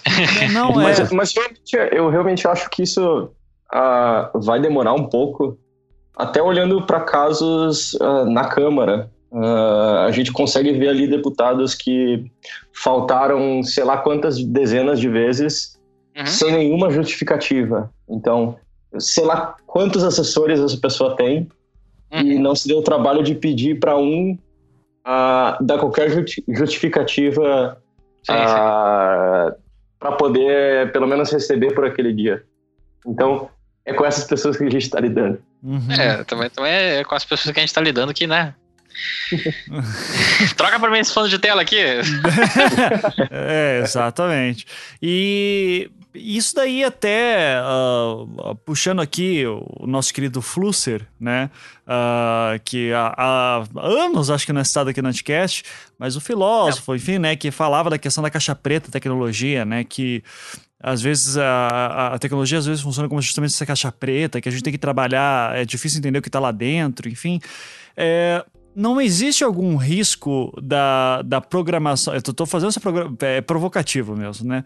Não existe algum risco de, na programação, ter a, alguma possibilidade de queimar mais a fita de um ou outro deputado e depois vocês serem taxados, sei lá, vai, petralhas coxinhas, qualquer coisa assim, do tipo, uh, nossa, esse partido está sendo toda hora citado, ou esses deputados desse determinado partido estão sendo citados toda hora como incongruentes, é, isso tem um, programa, é um problema da programação. Vocês não correm esse risco também? Eu mando aí pro Írio, por favor. uh, sendo bem honesto, uh, isso pode acontecer. Uhum. Uh, existe uma das discussões uh, que está bem no início até na, no ramo de ciência de dados é, é, são discussões relacionadas à ética, uhum. é, onde a gente, se a gente não for explícito em dizer, olha, não quero que seja tendencioso, pode ser que o algoritmo seja. Uhum. É, então, se tu me disser, olha, Irio, procura gastos ilícitos só do PT. É, dá para dá pra procurar. Uhum. É, e a gente provavelmente vai encontrar. É, mas às vezes a gente tem que ser explícito e dizer para o algoritmo e corrigir ele no meio do caminho para que isso não aconteça. Então, um exemplo prático é, onde a gente viu isso acontecer foi na, se eu não me engano, foi na, na cidade de Nova York, onde a prefeitura, a, a polícia de Nova York, ela estava fazendo um, um programa usando aprendizagem de máquina para poder prever onde os crimes iam acontecer. Então, eles jogaram todos os dados uh, da população, todos os dados de crimes da cidade e chegaram a alguns resultados e passaram a mandar a polícia mais para esses bairros, mais para essas ruas, até que alguns movimentos uh, de negros entraram em contato uh, com, com a prefeitura, dizendo: olha, uh, eu não sei porquê, mas tem, mais, tem mais policial aqui agora, estão sempre nos parando, isso está errado, isso é preconceito. E a equipe de ciência de dados do governo, uh, depois desse, dessa denúncia, descobriu que o que o algoritmo aprendeu foi: ok, uh, vamos pegar a população que mora nesse bairro e a gente vai ver qual que é a etnia. Ah. Se for ah. negra, a chance é maior de dar crime, então manda para todo mundo para lá. Caralho, maluco. O aplicativo então... basicamente aprendeu que racismo é show, sabe qual é? é tem, tem aquela história lá do, do, da inteligência artificial da Microsoft, que era um robô do Twitter que em não sei quantos minutos virou racista, né? Uhum. Sim, sim, virou, virou puta na mas tem, mas tem também o é negócio do GTA V, né? Que o policial do GTA V também ele é racista. Não, ah, é? É. Não tem, tem, uma pira dessa. Eles fizeram um teste, o cara jogou 50 horas de gameplay, e daí, tipo, ele tira lá os dados, quando ele, quando ele, quando ele tava jogando com o personagem negro, ele era abordado mais vezes. Assim. Caralho. que, que, loucura. Vou até, achar esse, vou até achar esse link aqui, peraí. é, e, e, daí então, esse, essa caixa preta tecnologia que é uma parada que, de novo, ao, ao, mesmo tempo, nós temos uma enorme confiança nas máquinas, né? Assim, no machine learning hoje em dia, inteligência artificial, mas ao mesmo tempo a gente não tá também tão seguro nesse ponto, então pode tá, trazer outros problemas lá para frente. É, vocês pensam em como Uh, como que resolve isso? É colaborativo o tempo inteiro? Não, daí, de repente, é, pega, tem um deputado lá, uns três deputados se juntam, contratam um monte de, de hacker, esses meninos do computador, para, sei lá, molha a mão dos caras para mexer no código de vocês. Não, uhum. Sabe, não, não existe esse perigo? Eu acho que. Uh, tá, existe, existe. O, o, o, que, o que importa é como a gente lida com eles, né? Então, por um lado técnico, eu diria. Tem uma preocupação metodológica de não partir dessas, dessas hipóteses, né? E tá de olho para caso o, o, algoritmo chegue a, a, essa conclusão, como aconteceu em Nova York, a gente possa corrigir, a gente possa é, interferir. Mas eu acho que o principal dessas, disso tudo é a transparência. Tipo, se acontecer, ah não, o algoritmo aprendeu que coisa do partido X tem uma possibilidade mais alta de estar de, de tá errada, né? é, é interessante a gente ter um processo claro, ser transparente em por que, que o algoritmo uh, aprendeu isso. Um, para a gente quase que tentar se defender da possível gafe, se for uma gafe, né? E outro, para a gente saber o que criou o problema e pensar numa estratégia para que uma nova versão do algoritmo não caia nessa mesma, nessa mesma conclusão. Então, acho que é uma, é uma mistura de metodologia, não partir dessas hipóteses, monitoramento para ver se essas hipóteses por algum motivo foram incorporadas ali automaticamente ou por uma contribuição de um hacker que o deputado X contratou. E no terceiro momento de deixar tudo isso claro. Então, se, se, se a gente for acusado, a gente pode falar, olha, não foi bem assim. Se alguém tiver interessado em ouvir a gente, vai ouvir e vai ter lá, o, como a gente estava falando, o passo a passo de como a gente chegou ali, o que a gente fez para evitar, né?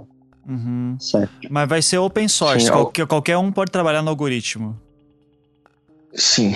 Sim. Ao, ao, contrário da nossa, da nossa urna eletrônica, qualquer pessoa pode olhar o nosso código, auditar. Esse, e... é, é, é, esse é exatamente esse exemplo que eu ia dar, porque querendo ou não, de novo, na questão da, da, da urna eletrônica, é, tem esse problema de, ok, não é open source, então a gente não consegue ver exatamente o que está acontecendo. É, mas ao mesmo tempo também tem um outro lado que é não, justamente para que não qualquer um não possa lá ser um cara muito inteligente vai lá e dá uma sacaneada e ninguém percebe. É, eu fico um pouco, sabe, eu fico meio na corda bamba assim de saber qual, qual o mundo que eu quero viver. Eu sou super a favor do open source, mas assim, eu não sei até que ponto que é que é válido vocês não terem controle nisso e a partir do momento que vocês têm controle, eu começo a desconfiar de vocês, entende?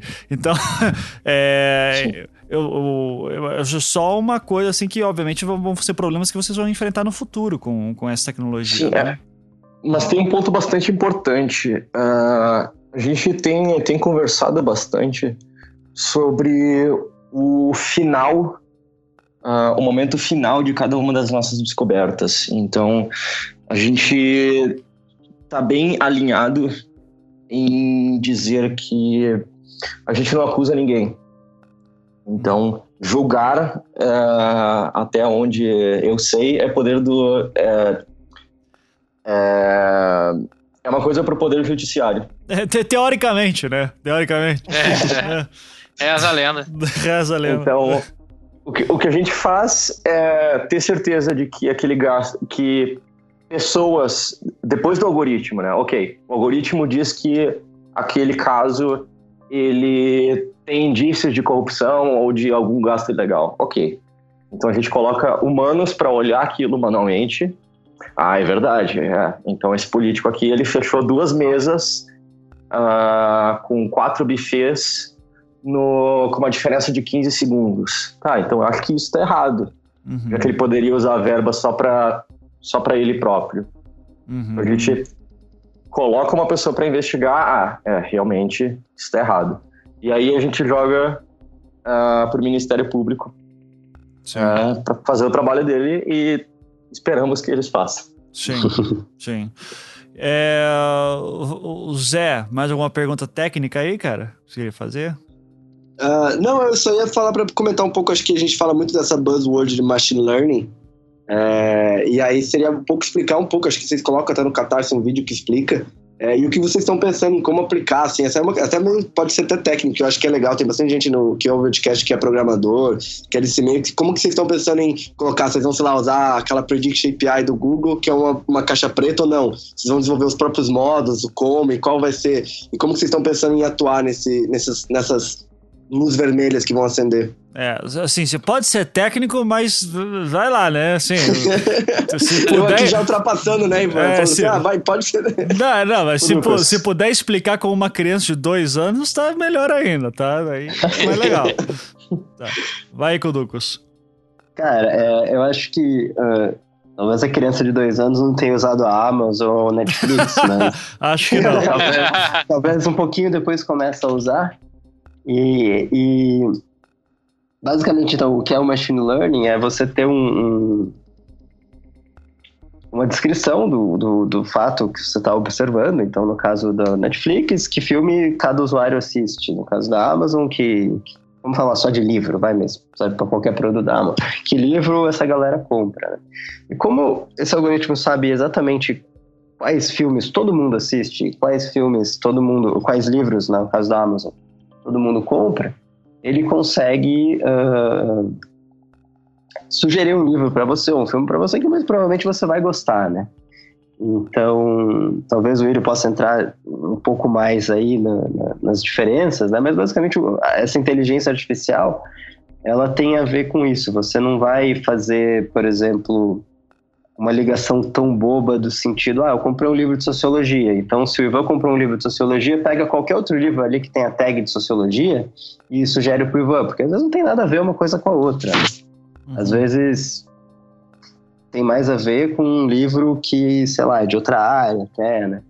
E isso, trabalhando com quantidades grandes de dados, é o que esses algoritmos fazem, né? Uhum. Uh, e existem várias formas de você ensinar a máquina, você Uh, pego, por exemplo, um banco de dados que é meio a meio, ou seja, todo esse livro serviria para o Ivan e, e, e, a princípio ele vai pegar metade do banco de dados vai falar que sim, metade do banco de dados ele vai falar que não.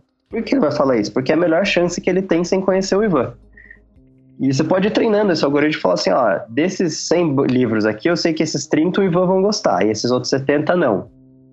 E assim o algoritmo vai aprendendo e vai conseguindo ir além do simplesmente divide todos os livros no meio e fala que metade ele vai gostar, metade ele não vai gostar. Uhum. Sim. Um, faz algum sentido? Não, tá, tá show. Tá show. Agora. Show. criança de dois anos, será que pega? Não, pegou, show. E, e como é que. Daí no, no caso do Serenata? Uhum. É, existem, existem outras formas também. Uh, antes de entrar especificamente em Serenata, mas o que um, o que um algoritmo de machine learning faz, uh, geralmente quando a gente fala de machine learning, é descobrir padrões. Então, a gente tem que dar dados para esses algoritmos consumirem e eles vão descobrir formas de, de agrupar aqueles, uh, agrupar aquele, aqueles dados em algo. Uh, por exemplo, a gente pode ter um, depois de várias denúncias que a gente já descobriu sem usar muito machine learning avançado, a gente cria um outro banco de dados com a listagem de todos, de todos os casos que a gente jogou para o Ministério Público. Uhum. E aí a gente diz, testa vários algoritmos, mas diz para esses algoritmos, olha, me encontra padrões aqui nesse, nesse banco de dados. E aí provavelmente o algoritmo ele vai descobrir coisas que humanos não conseguiriam descobrir. E aí a gente parte para um momento que a gente não está simplesmente uh, automatizando toda essa investigação. A gente está chegando a momentos, uh, a resultados que humanos não, não conseguiriam. Por exemplo, a gente pode ter uh, um número de 100 denúncias. E a gente diz para o algoritmo, olha, me encontra padrões nisso. E o algoritmo diz, olha, desses 100 uh, casos aqui, a gente tem 40 deputados diferentes e desses 40, 30 moram no mesmo bairro. E é uma coisa que praticamente, seria praticamente impossível de uma uh, de humanos descobrirem.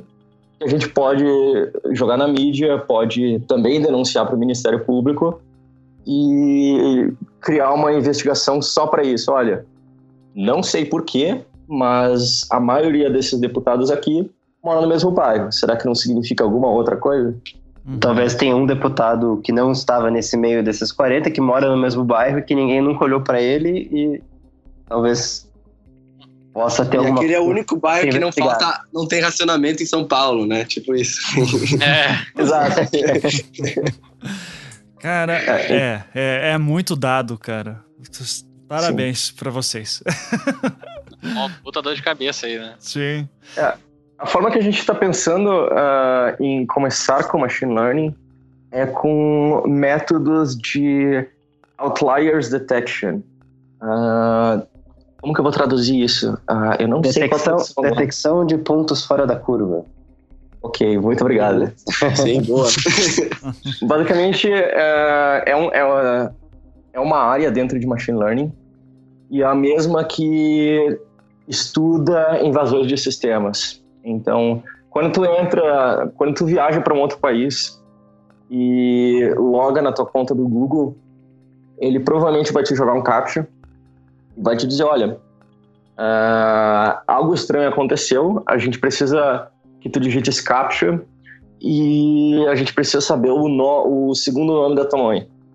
Então, existe um sistema dentro da Google uh, para uh, outlier detection, para anomaly detection, dizendo que, olha, uh, o Iro ele está sempre nessas cidades aqui e nessa outra cidade, nesse outro país, ele nunca foi. E olha, ele está usando um outro navegador. Então tá muito estranho. Então a gente precisa de alguma confirmação. Uhum. A forma que o Google usa é, para poder converter esse, essa anomalia uh, ah, para garantir que essa anomalia, ela, apesar de ser uma anomalia, ela é verídica, uh, ela não tem nenhum problema, é jogando captcha. Uh, no nosso caso, a gente não quer jogar captcha, a gente quer olhar esse dado manualmente.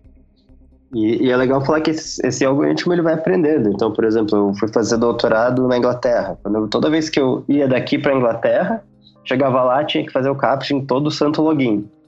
Uh, de, daí voltava para, sei lá, para passar o Natal com a família, chegava no Brasil, tinha que fazer os, os, os, os captchas ou camadas extras de segurança todas novamente. E depois de algumas indas e vindas, ele parou de me perguntar se estava tudo bem. Daí eu fui para Berlim, daí ele perguntou de novo. Então, em algum momento, o algoritmo pensou, pô, eu não sei qual é desse cara, mas ele sempre tá ou na Inglaterra ou no Brasil, ou em Londres ou, ou, ou sei lá, em São Paulo. E daí ele, ele com o tempo vai incorporando isso nesses padrões que ele, que ele armazena, né? Que ele sabe sobre cada caso que ele está analisando. Que loucura. É, ou, ou, seja, na verdade é uma coisa que já está sendo utilizada em uma série de, uma série de áreas aí e que até agora ninguém tinha feito isso nesse momento aqui de, de analisar os deputados e senadores, né? Então... É, e uma pergunta só dos, dos dados, é, é, qual a confiabilidade desses dados? Porque o machine learning também depende muito disso, né? Até quando vocês falaram desse outline, eu lembrei que em, em estatística e tal, você tem que cuidar com exatamente os desvios de padrão, normalmente você acaba tirando e tal. É, é tipo, por exemplo, a gente pode descobrir que a galera nem, fa nem faz o registro das coisas direito, ou faz, não sei. Qual a confiabilidade desse, dado, desse primeira que vocês estão pegando? Uhum. Uh, pelo que a gente, a gente uh, tem, tem estudado de, de outras áreas que, que usam dados do governo também, por exemplo, o CGU, e eles dizem que eles têm muitos dados preenchidos errado, incorretamente. Então, uhum. eles têm que tirar uma caixa de, de lápis comprada por 50 mil reais, que na verdade era 5 reais. Ah, uhum. É, eu tava pensando ah. nisso também. Cara, quem que tá digitando esses dados na planilha? Sabe? Ah, meu amigo, é, vou te é. matar. Quem é que tá digitando? Não, é porque eu, eu, tive essa experiência com dados que a gente pegou das rodovias. A gente fez um trabalho com dados da rodovia e o que a gente teve de dado mal preenchido, que a gente teve que eliminar, foi exatamente isso, assim, preenchido errado. E aí você colocava exatamente na, na curva, é, ah, você tinha lá um pico gigante, né? Então era sempre meio que tentar fazer um desvio médio ali para tentar pelo menos pegar o, o, a tentar tirar essas coisas muito, muito erradas. Tem, ah. tem algumas coisas no, no, nosso, nesse banco de dados principal da Câmara que ajudam, é que você pode fazer uma triangulação dentro da, do próprio banco de dados. Então, para vocês terem uma ideia, né? Para cada recibo que eles apresentam, tem quatro campos que a gente pode olhar, que eu lembro de cabeça, talvez tenham até mais. Mas você tem o valor total do gasto. Vamos supor que eu, eu sou um deputado e eu for almoçar com a minha esposa. O valor total da nota, eu declaro lá. Daí tem o que eles chamam de glosa, que a gente até apanhou um pouco para descobrir o que era, mas era o seguinte: eu fui almoçar com a, com a, com a minha esposa, namorada, não sei como eu comecei o exemplo, e a cota cobra o meu almoço, não o dela. Então o que, que eu faço? Eu falo: olha, a conta foi de 100 reais, mas 50 só é meu. Então, na verdade, o ressarcimento que está sendo pedido é só de 50, por mais que aquela nota seja de 100. Uhum. Tem terceiro valor, que é o valor que foi efetivamente ressarcido. Se eu estou lembrando corretamente, é isso. E tem um quarto valor, que não é um campo numérico, mas que muitos registros têm, isso não está implementado desde o começo, mas parece que a gente pode solicitar os que não estão disponíveis online, que é a nota escaneada, né?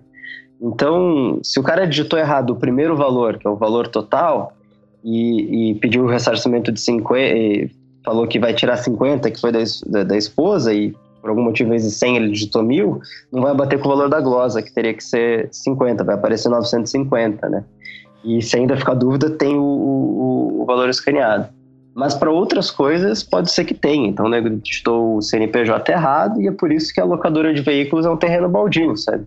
Uhum. Acontece, sabe? Trocou um zero ali e aconteceu, né? Então, mas assim, para alguns. Eu não campos... sei digitar errado muitas vezes, né? É, mas o algoritmo pode fazer isso, né? Pô, tá tendo erro pra caralho aqui, hein, seu deputado? exato, exato. Toda tá. vez que aluga é, um carro, vem um CNPJ de hotel. O é. que, que tá acontecendo? É. Vossa Excelência, alguém está vez... usando o auto-preenchimento aí, hein? É, ou toda vez, toda vez que, a, que, a, que o fim dos, da empresa não bate com o fim do gasto, que a gente tem esses dois dados no, no banco de dados, a empresa é de um familiar dos deputados, que é um banco de dados novo que a gente quer criar, né? Então... Tipo, tipo um jesus.com do Cunha, assim, por exemplo. por exemplo.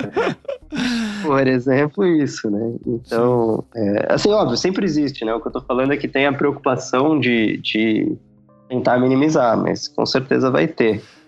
E com os dados principais, que são os valores, você tem uma triangulação gigante dentro do próprio banco de dados. É, o próprio governo federal já faz essa questão de cruzamento de dados, mas ele, ele decide quem é mais importante, né, para você fazer esse cruzamento. Uhum.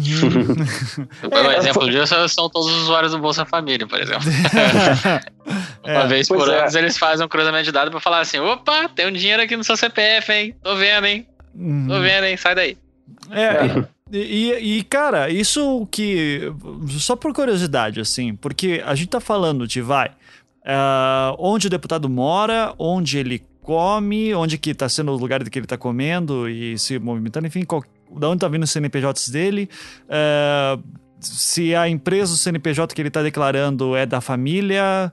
É, quantos dados que vocês estão. Quantas variáveis que vocês estão trabalhando aí? Vocês já sabem? Írio? Uh, eu, eu não sei o que tu, que tu te refere por variável. Variável é que, porra, é uma merda não ser programador nessas horas, mas vai. é, do Excel. Coluninhas do Excel. É, é coluninhas do Excel, tá, exato. Colunas. Tá, ok, ok. Se... onde o deputado ah, mora é uma variável, isso. Tá, tem, tem 29. 20... Tem 29 no, no banco de dados original. Tá. É? Ah, mas a gente já coletou dados dos CNPJs e aí já adiciona mais 20. E a gente adicionou os do CNPJ coordenada geográfica, então já soma um pouco mais, né? E como é que você tá. ainda consegue dizer qual que é o, o, a empresa que é do... Que, que, sei lá, é do irmão do deputado? Você, como é que você faz isso? Basicamente a gente primeiro a gente tem que a gente tem um processo de coletar esses dados. Então, para cada para cada uma dessas linhas da, da planilha, a gente faz um, um request, a gente baixa é, de alguma outra forma que a gente tem que descobrir ainda a lista de familiares e a gente cria, ok, vamos colocar aqui 10 familiares desse deputado. Esses uh, 10 familiares viram 10 novas colunas nesse, nesse banco de dados original.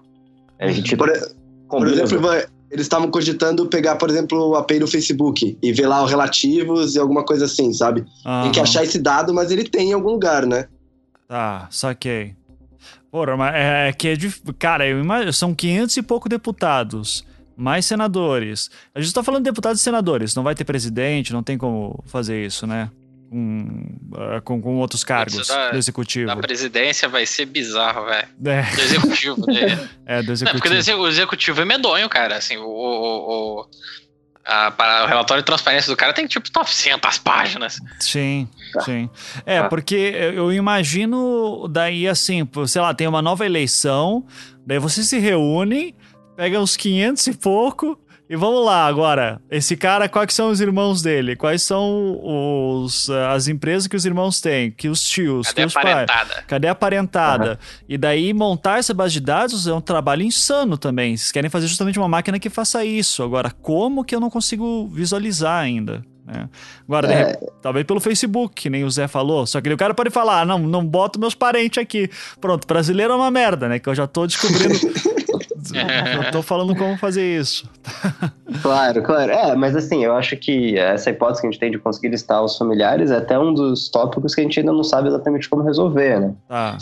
Um deles é tentar baixar pela Wikipedia, mas aposto que não são os 513, é isso, Emiliano? Os 513 deputados 513. que têm que tem artigo na Wikipedia, aposto que a maioria não deve ter ali o, uh, os familiares, né? Uhum. Uh, é, talvez, mas, nem mas... É todos, talvez nem todos tenham Facebook, uh, e, e, dos que tenham, nem todos devem ter ali os familiares, mas se a gente tiver os dados de alguns, já é, pode ser. Eu não sei. Não sei se, se existe alguma forma de sistematização de dados, por exemplo, de pessoas nascidas no Brasil, entendeu? Uhum. Essa é a é. porque assim, você tem os registros é, civis das pessoas e todos os registros civis eles têm numerações. As atuais são mais fáceis porque agora eles vêm a partir de 2010, né? Mas a gente não tem nenhum deputado que nasceu depois de 2010. É, é porque você tem um número de matrícula que vale para todo o território nacional. Mas aí você tem livro, qual livro que foi, qual cidade que foi, etc. Eu não sei se existe um, um disso no, no, no, no Brasil, entendeu? É, uh, a questão de pai e mãe. Sim. Uh, pelo, pelo que eu pesquisei, não existe nada público legal. Uhum. Uh, e aí a gente. A, a, nossa forma seria ou inferir, então a gente usa Wikipedia ou Facebook, ou a gente usa uh, uma, uma técnica que se chama Mechanical Turk, se não me engano, que é a mesma que o Netflix usa. Eles combinam machine learning com human learning. Então, basicamente, quando tu, quando eles adicionam filmes novos no Netflix, eles colocam esses filmes para pessoas assistirem. Então, essas pessoas uh, vão preencher alguns dados. Olha, gostei desse filme, o que, que eu gostei dele? Ah, eu gostei muito desse ator, uh, o roteiro é muito bom, uh, ou qualquer coisa. E essa opinião vai para o banco de dados de recomendação do Netflix, que vai melhorar o algoritmo de machine learning deles. Então, o que a gente poderia fazer, uh, hoje eu não sei se é a melhor alternativa, porque existem várias que a gente ainda nem conseguiu pensar, é colocar humanos Uh, se a gente tem 500 pessoas com alguns minutinhos livres, a gente diz: olha, me faz algumas pesquisas por esse deputado aqui e me diz quais são os parentes que tu encontra dele. Às vezes é muito mais barato e muito mais rápido do que automatizar isso com, com algoritmo. Uhum. Sim. Não sei, a, a, a, se tem alguém que trabalha no telemarketing aí, porque você, o telemarketing, que nos ouvindo, vocês telemarketing são foda, maluco. Vocês ligam pra casa dos outros e falam assim, ah, porque eu sei que você tem um irmão tal. Eu falei, pô, como é que você sabe essa merda? É, é verdade. É verdade. Ah, aí, consegue. Pô, dá uma dica aí do, do telemarketing, pelo amor de Deus, hein? Como é que vocês conseguem essa merda? tá certo. Bom, gente, eu acho que eu, eu queria uh, já ir avançando pro final da, da conversa, que é a campanha que vocês têm no Catarse. Então, baseado aqui em todo o trampo que vocês vão fazer, como é que funciona a campanha do Catarse? O que, que, o que, que vocês estão querendo necessariamente juntar de grana? quais são as recompensas que estão oferecendo uh, e quais são os planejamentos futuros. Então, vou mandar aí para o Kuducos. Por favor, Kuducos. Opa, é, então, a gente. Acho que eu até mencionei em algum momento aqui do podcast que a nossa vontade é se dedicar exclusivamente para esse projeto por algum tempo. Então, a gente colocou isso na ponta do lápis, a gente colocou alguns gastos que a gente uh, pode ter com o servidor, com, com, digamos, computadores mais potentes que os nossos computadores de casa, pra, justamente para processar esse volume enorme de dados, né? Essas ligações, você falou, pô, tem que pegar o CPF, ver de onde é a empresa, quem que são os sócios, se o sócio é... Enfim, isso às vezes a gente vai precisar de um poder computacional que seria melhor jogar num data center qualquer. Um, e chegamos num valor que basicamente para um grupo ali mais focado, que realmente quer se dedicar a esse projeto integralmente por dois meses, a gente precisaria dessa grana, né? Uh, então, basicamente, o porquê que a gente está fazendo é isso. Então, é, é, óbvio, é um projeto aberto, qualquer um pode contribuir, pode, pode ter alguém que está programando ali com a gente que, que faz isso, digamos, no final de semana, à noite, hora que chega em casa, ou faz para estudar, né? Mas a gente quer fazer disso nosso trabalho por um tempo e é por isso que a gente está pedindo uh, essa quantia no Catarse. Para isso, para bancar alguns custos que uma aplicação do esporte pode, pode precisar, né? Uh, como recompensa, a gente pensou em várias coisas, né? Então, tem, tem ideias de, de coisas bem simples, adesivinho. A gente estava tava considerando mandar né, um, um bombom serenata de amor para todo mundo, até para é. garotos não brigar com a gente. Uh, enfim, uh, e algumas facilidades de informação. Então, de repente, para um valor X que de cabeça eu não lembro quem que é, tem que entrar lá catarse.me barra serenata. Uh, receber alguns relatórios por e-mail periodicamente, então... 80 reais. Muito obrigado. A gente vai... Tá, todos esses dados vão ser abertos, se você quiser comunidade de receber isso por e-mail, a gente tem coisas assim. E vão até consultorias nessa, nessa área de data science, de, de machine learning, uh, programar com a gente, com a gente quase que fazendo um tutorial usando o nosso projeto como exemplo, então explicar uh, programação tendo como exemplo uh, a operação Serenata de Amor, né? A gente pensou em várias formas que talvez motivassem as pessoas uh, além do objetivo principal do projeto, que é construir esse robô. Uhum. O que eu esqueci, Ilho? Fala mais aí. Se tiver. É, eu posso. Eu tô, eu tô aqui com ele aberto. Com o crowdfunding. Uh, indo a, partindo de 15 reais, que é o primeiro uh, é o primeiro valor com recompensa.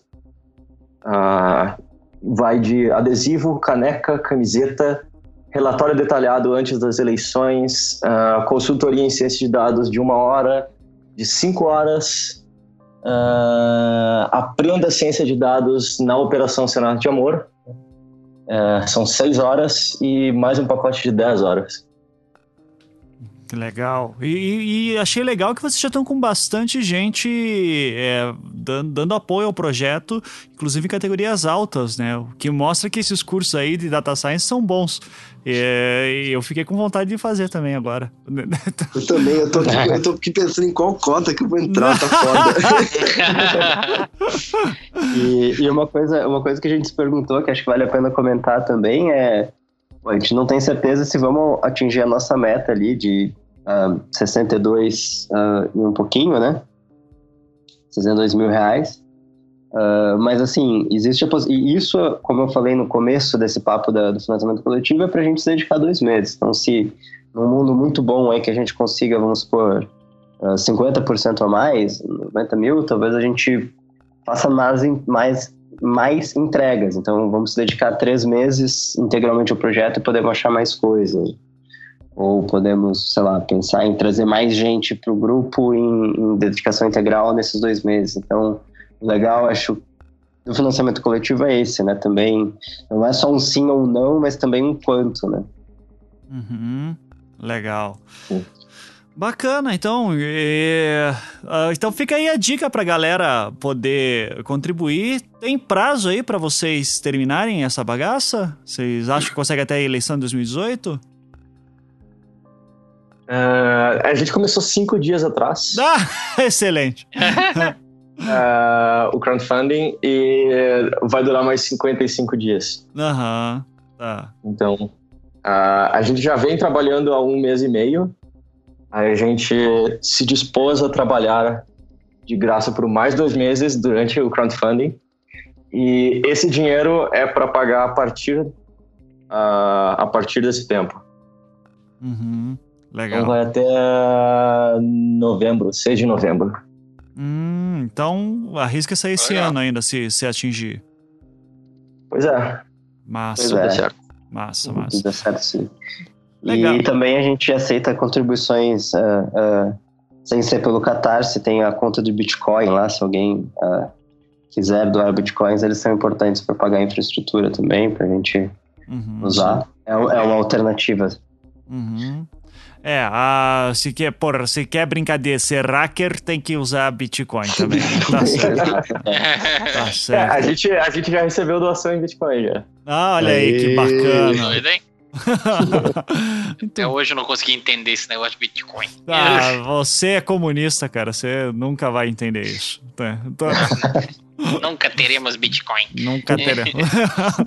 Certinho, então, gente, muito obrigado de novo. É, eu vou deixar os links que vocês citaram na postagem. Se vocês quiserem mandar mais links para mim, daí eu vou colocando lá dentro também. Mas vai ter o Catarse, vai ter o texto de apresentação do Kuducos, vai ter o GitHub, o, o vídeo do GTA racista também. é.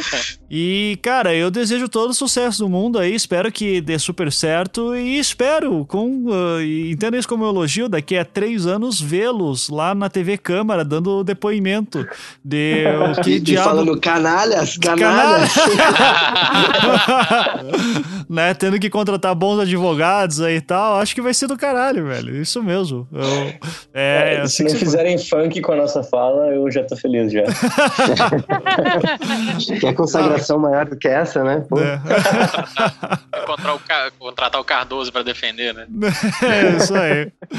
Muito bom. Então, gente, também, uh, daí os links para contato estão na postagem. Espero aí que dê, tudo certo. E vamos ver. De repente, daqui a um tempo, vocês voltam aí para falar que tá, tá no ar. Mas acompanhem aí de qualquer forma.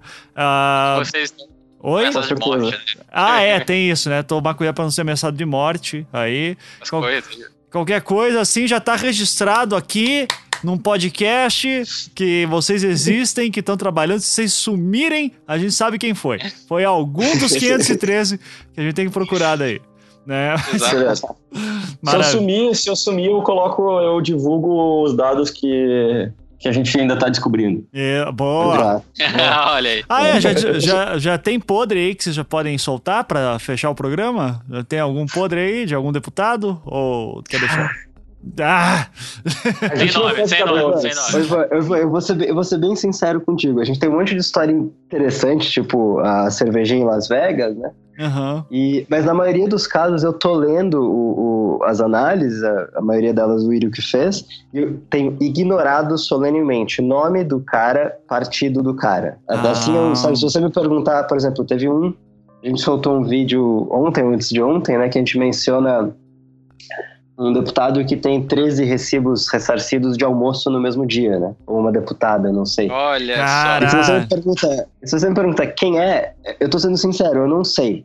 Uhum. Eu não estou sendo cínico, eu posso saber. Eu posso entrar lá na, na PI que a gente fez e tipo, ah tá, foi fulano ou foi ciclana. Mas eu mesmo não sei, não sei se o Iro sabe, se ele guarda, a hora que ele acha essas coisas, ah, foi fulano. É, eu, eu acabo guardando, uh, mas o que eu posso dizer é que não foi de um único partido. Uhum. Uh, saiu de todos os partidos possíveis já. E já tem homem e mulher já. Uhum. Olha então, só, hein? Quando é que vocês vão publicar esses podres aí, hein? Só pra gente poder se divertir mais. Não, não uh... Dá uma data aí, porra. Um, um blog. Um... Porra, cara, vocês fizeram um canal do YouTube dizendo as cagadas semanais aí do, dos deputados vai ser um sucesso, velho. Então. É, exatamente. É, é, tipo, é tipo aquele genial. do Treta lá, né, velho? É, a Treta News aí, ó. Só que Treta News em Brasília, que show. É, é uma ideia genial, assim, a gente já pode, pode até passar para quem tá mais falando de comunicação. Eu acho que assim, hoje a gente tem. A gente está escrevendo sobre o projeto, então tanto eu quanto o Iri quanto o Cabral já temos uns posts que a gente viu que teve uma, sensação, uma aceitação boa, né? Todos eles estão no site do Data Science Brigade, que é datasciencebr.com, é isso, Írio? Isso. Isso. E ali a gente vai mencionando alguns como uma espécie de teaser, assim. Uh, então a gente tem usado esses casos mais uh, anedóticos, né? Pra, mais como um teaser. Eu acho que vai chegar um momento que a gente vai começar a empacotar eles, né? Mas por enquanto a gente está usando eles de uma forma um pouco mais estratégica de falar, olha, tem coisa interessante aqui, a gente quer descobrir mais. Uhum. Mas, uh, se alguém realmente tiver curioso e quiser saber os nomes que eu não lembro, os nomes que o Írio sabe e não falou, uh, todas as análises já estão. Uh, todas não, talvez uma outra ainda não esteja no, no, no repositório principal. Mas é só ir navegando na, nas explorações de dados que o Írio faz, nos Jupyter Notebooks que a gente falou, que vai estar tá lá. Uh, então dá para chegar nos dados do jeito que a gente chegou, ver como a gente chegou. E nos nossos posts estão lá contadas algumas histórias, né? E, e com um pouquinho de, de perspicácia, de sagacidade, baixa lá os dados ou usa a nossa API, você pega o nome e o partido de quem foi. Legal, legal. Quando o que vocês estiverem já publicados disso daí, por favor, também mandem os links que eu quero ler. Eu, vai, eu vai vou mandar os, os três links. E, e eu, acho que tudo tá no, no Data Science, de repente bota o Data Science Sim. também. Legal, legal. É, a, gente, a gente quer publicar um, um pacote de casos, uh, mas depende de vários fatores, né? Antes das eleições. Uhum, então, mesmo que não seja, não seja para deputado, é, é, interessante que o pessoal entenda um pouquinho o que, que, que, que esses políticos estão fazendo. Certo. Vai dar uma treta sinistra de gente achando que vocês estão se levando dinheiro de algum partido, cara. Vocês estão fodidos. Vai ser. Mas, Vai mas ser aqui, o Anticast. É, o Anticast tá aberto aqui para vocês a qualquer momento, certo? então... Beleza, qualquer coisa a gente corre para usar vocês como Snowden usou Greenwald. Isso aí, por favor. então é isso, gente. Valeu. Os links para contato com a galera tá aí na postagem. Uh, assim como todo outro que falei. Espero que corram atrás. Parabéns parabéns pelo trabalho de novo. Vamos dar aquele tchau pra galera, então. Tchau, tchau. Um abraço.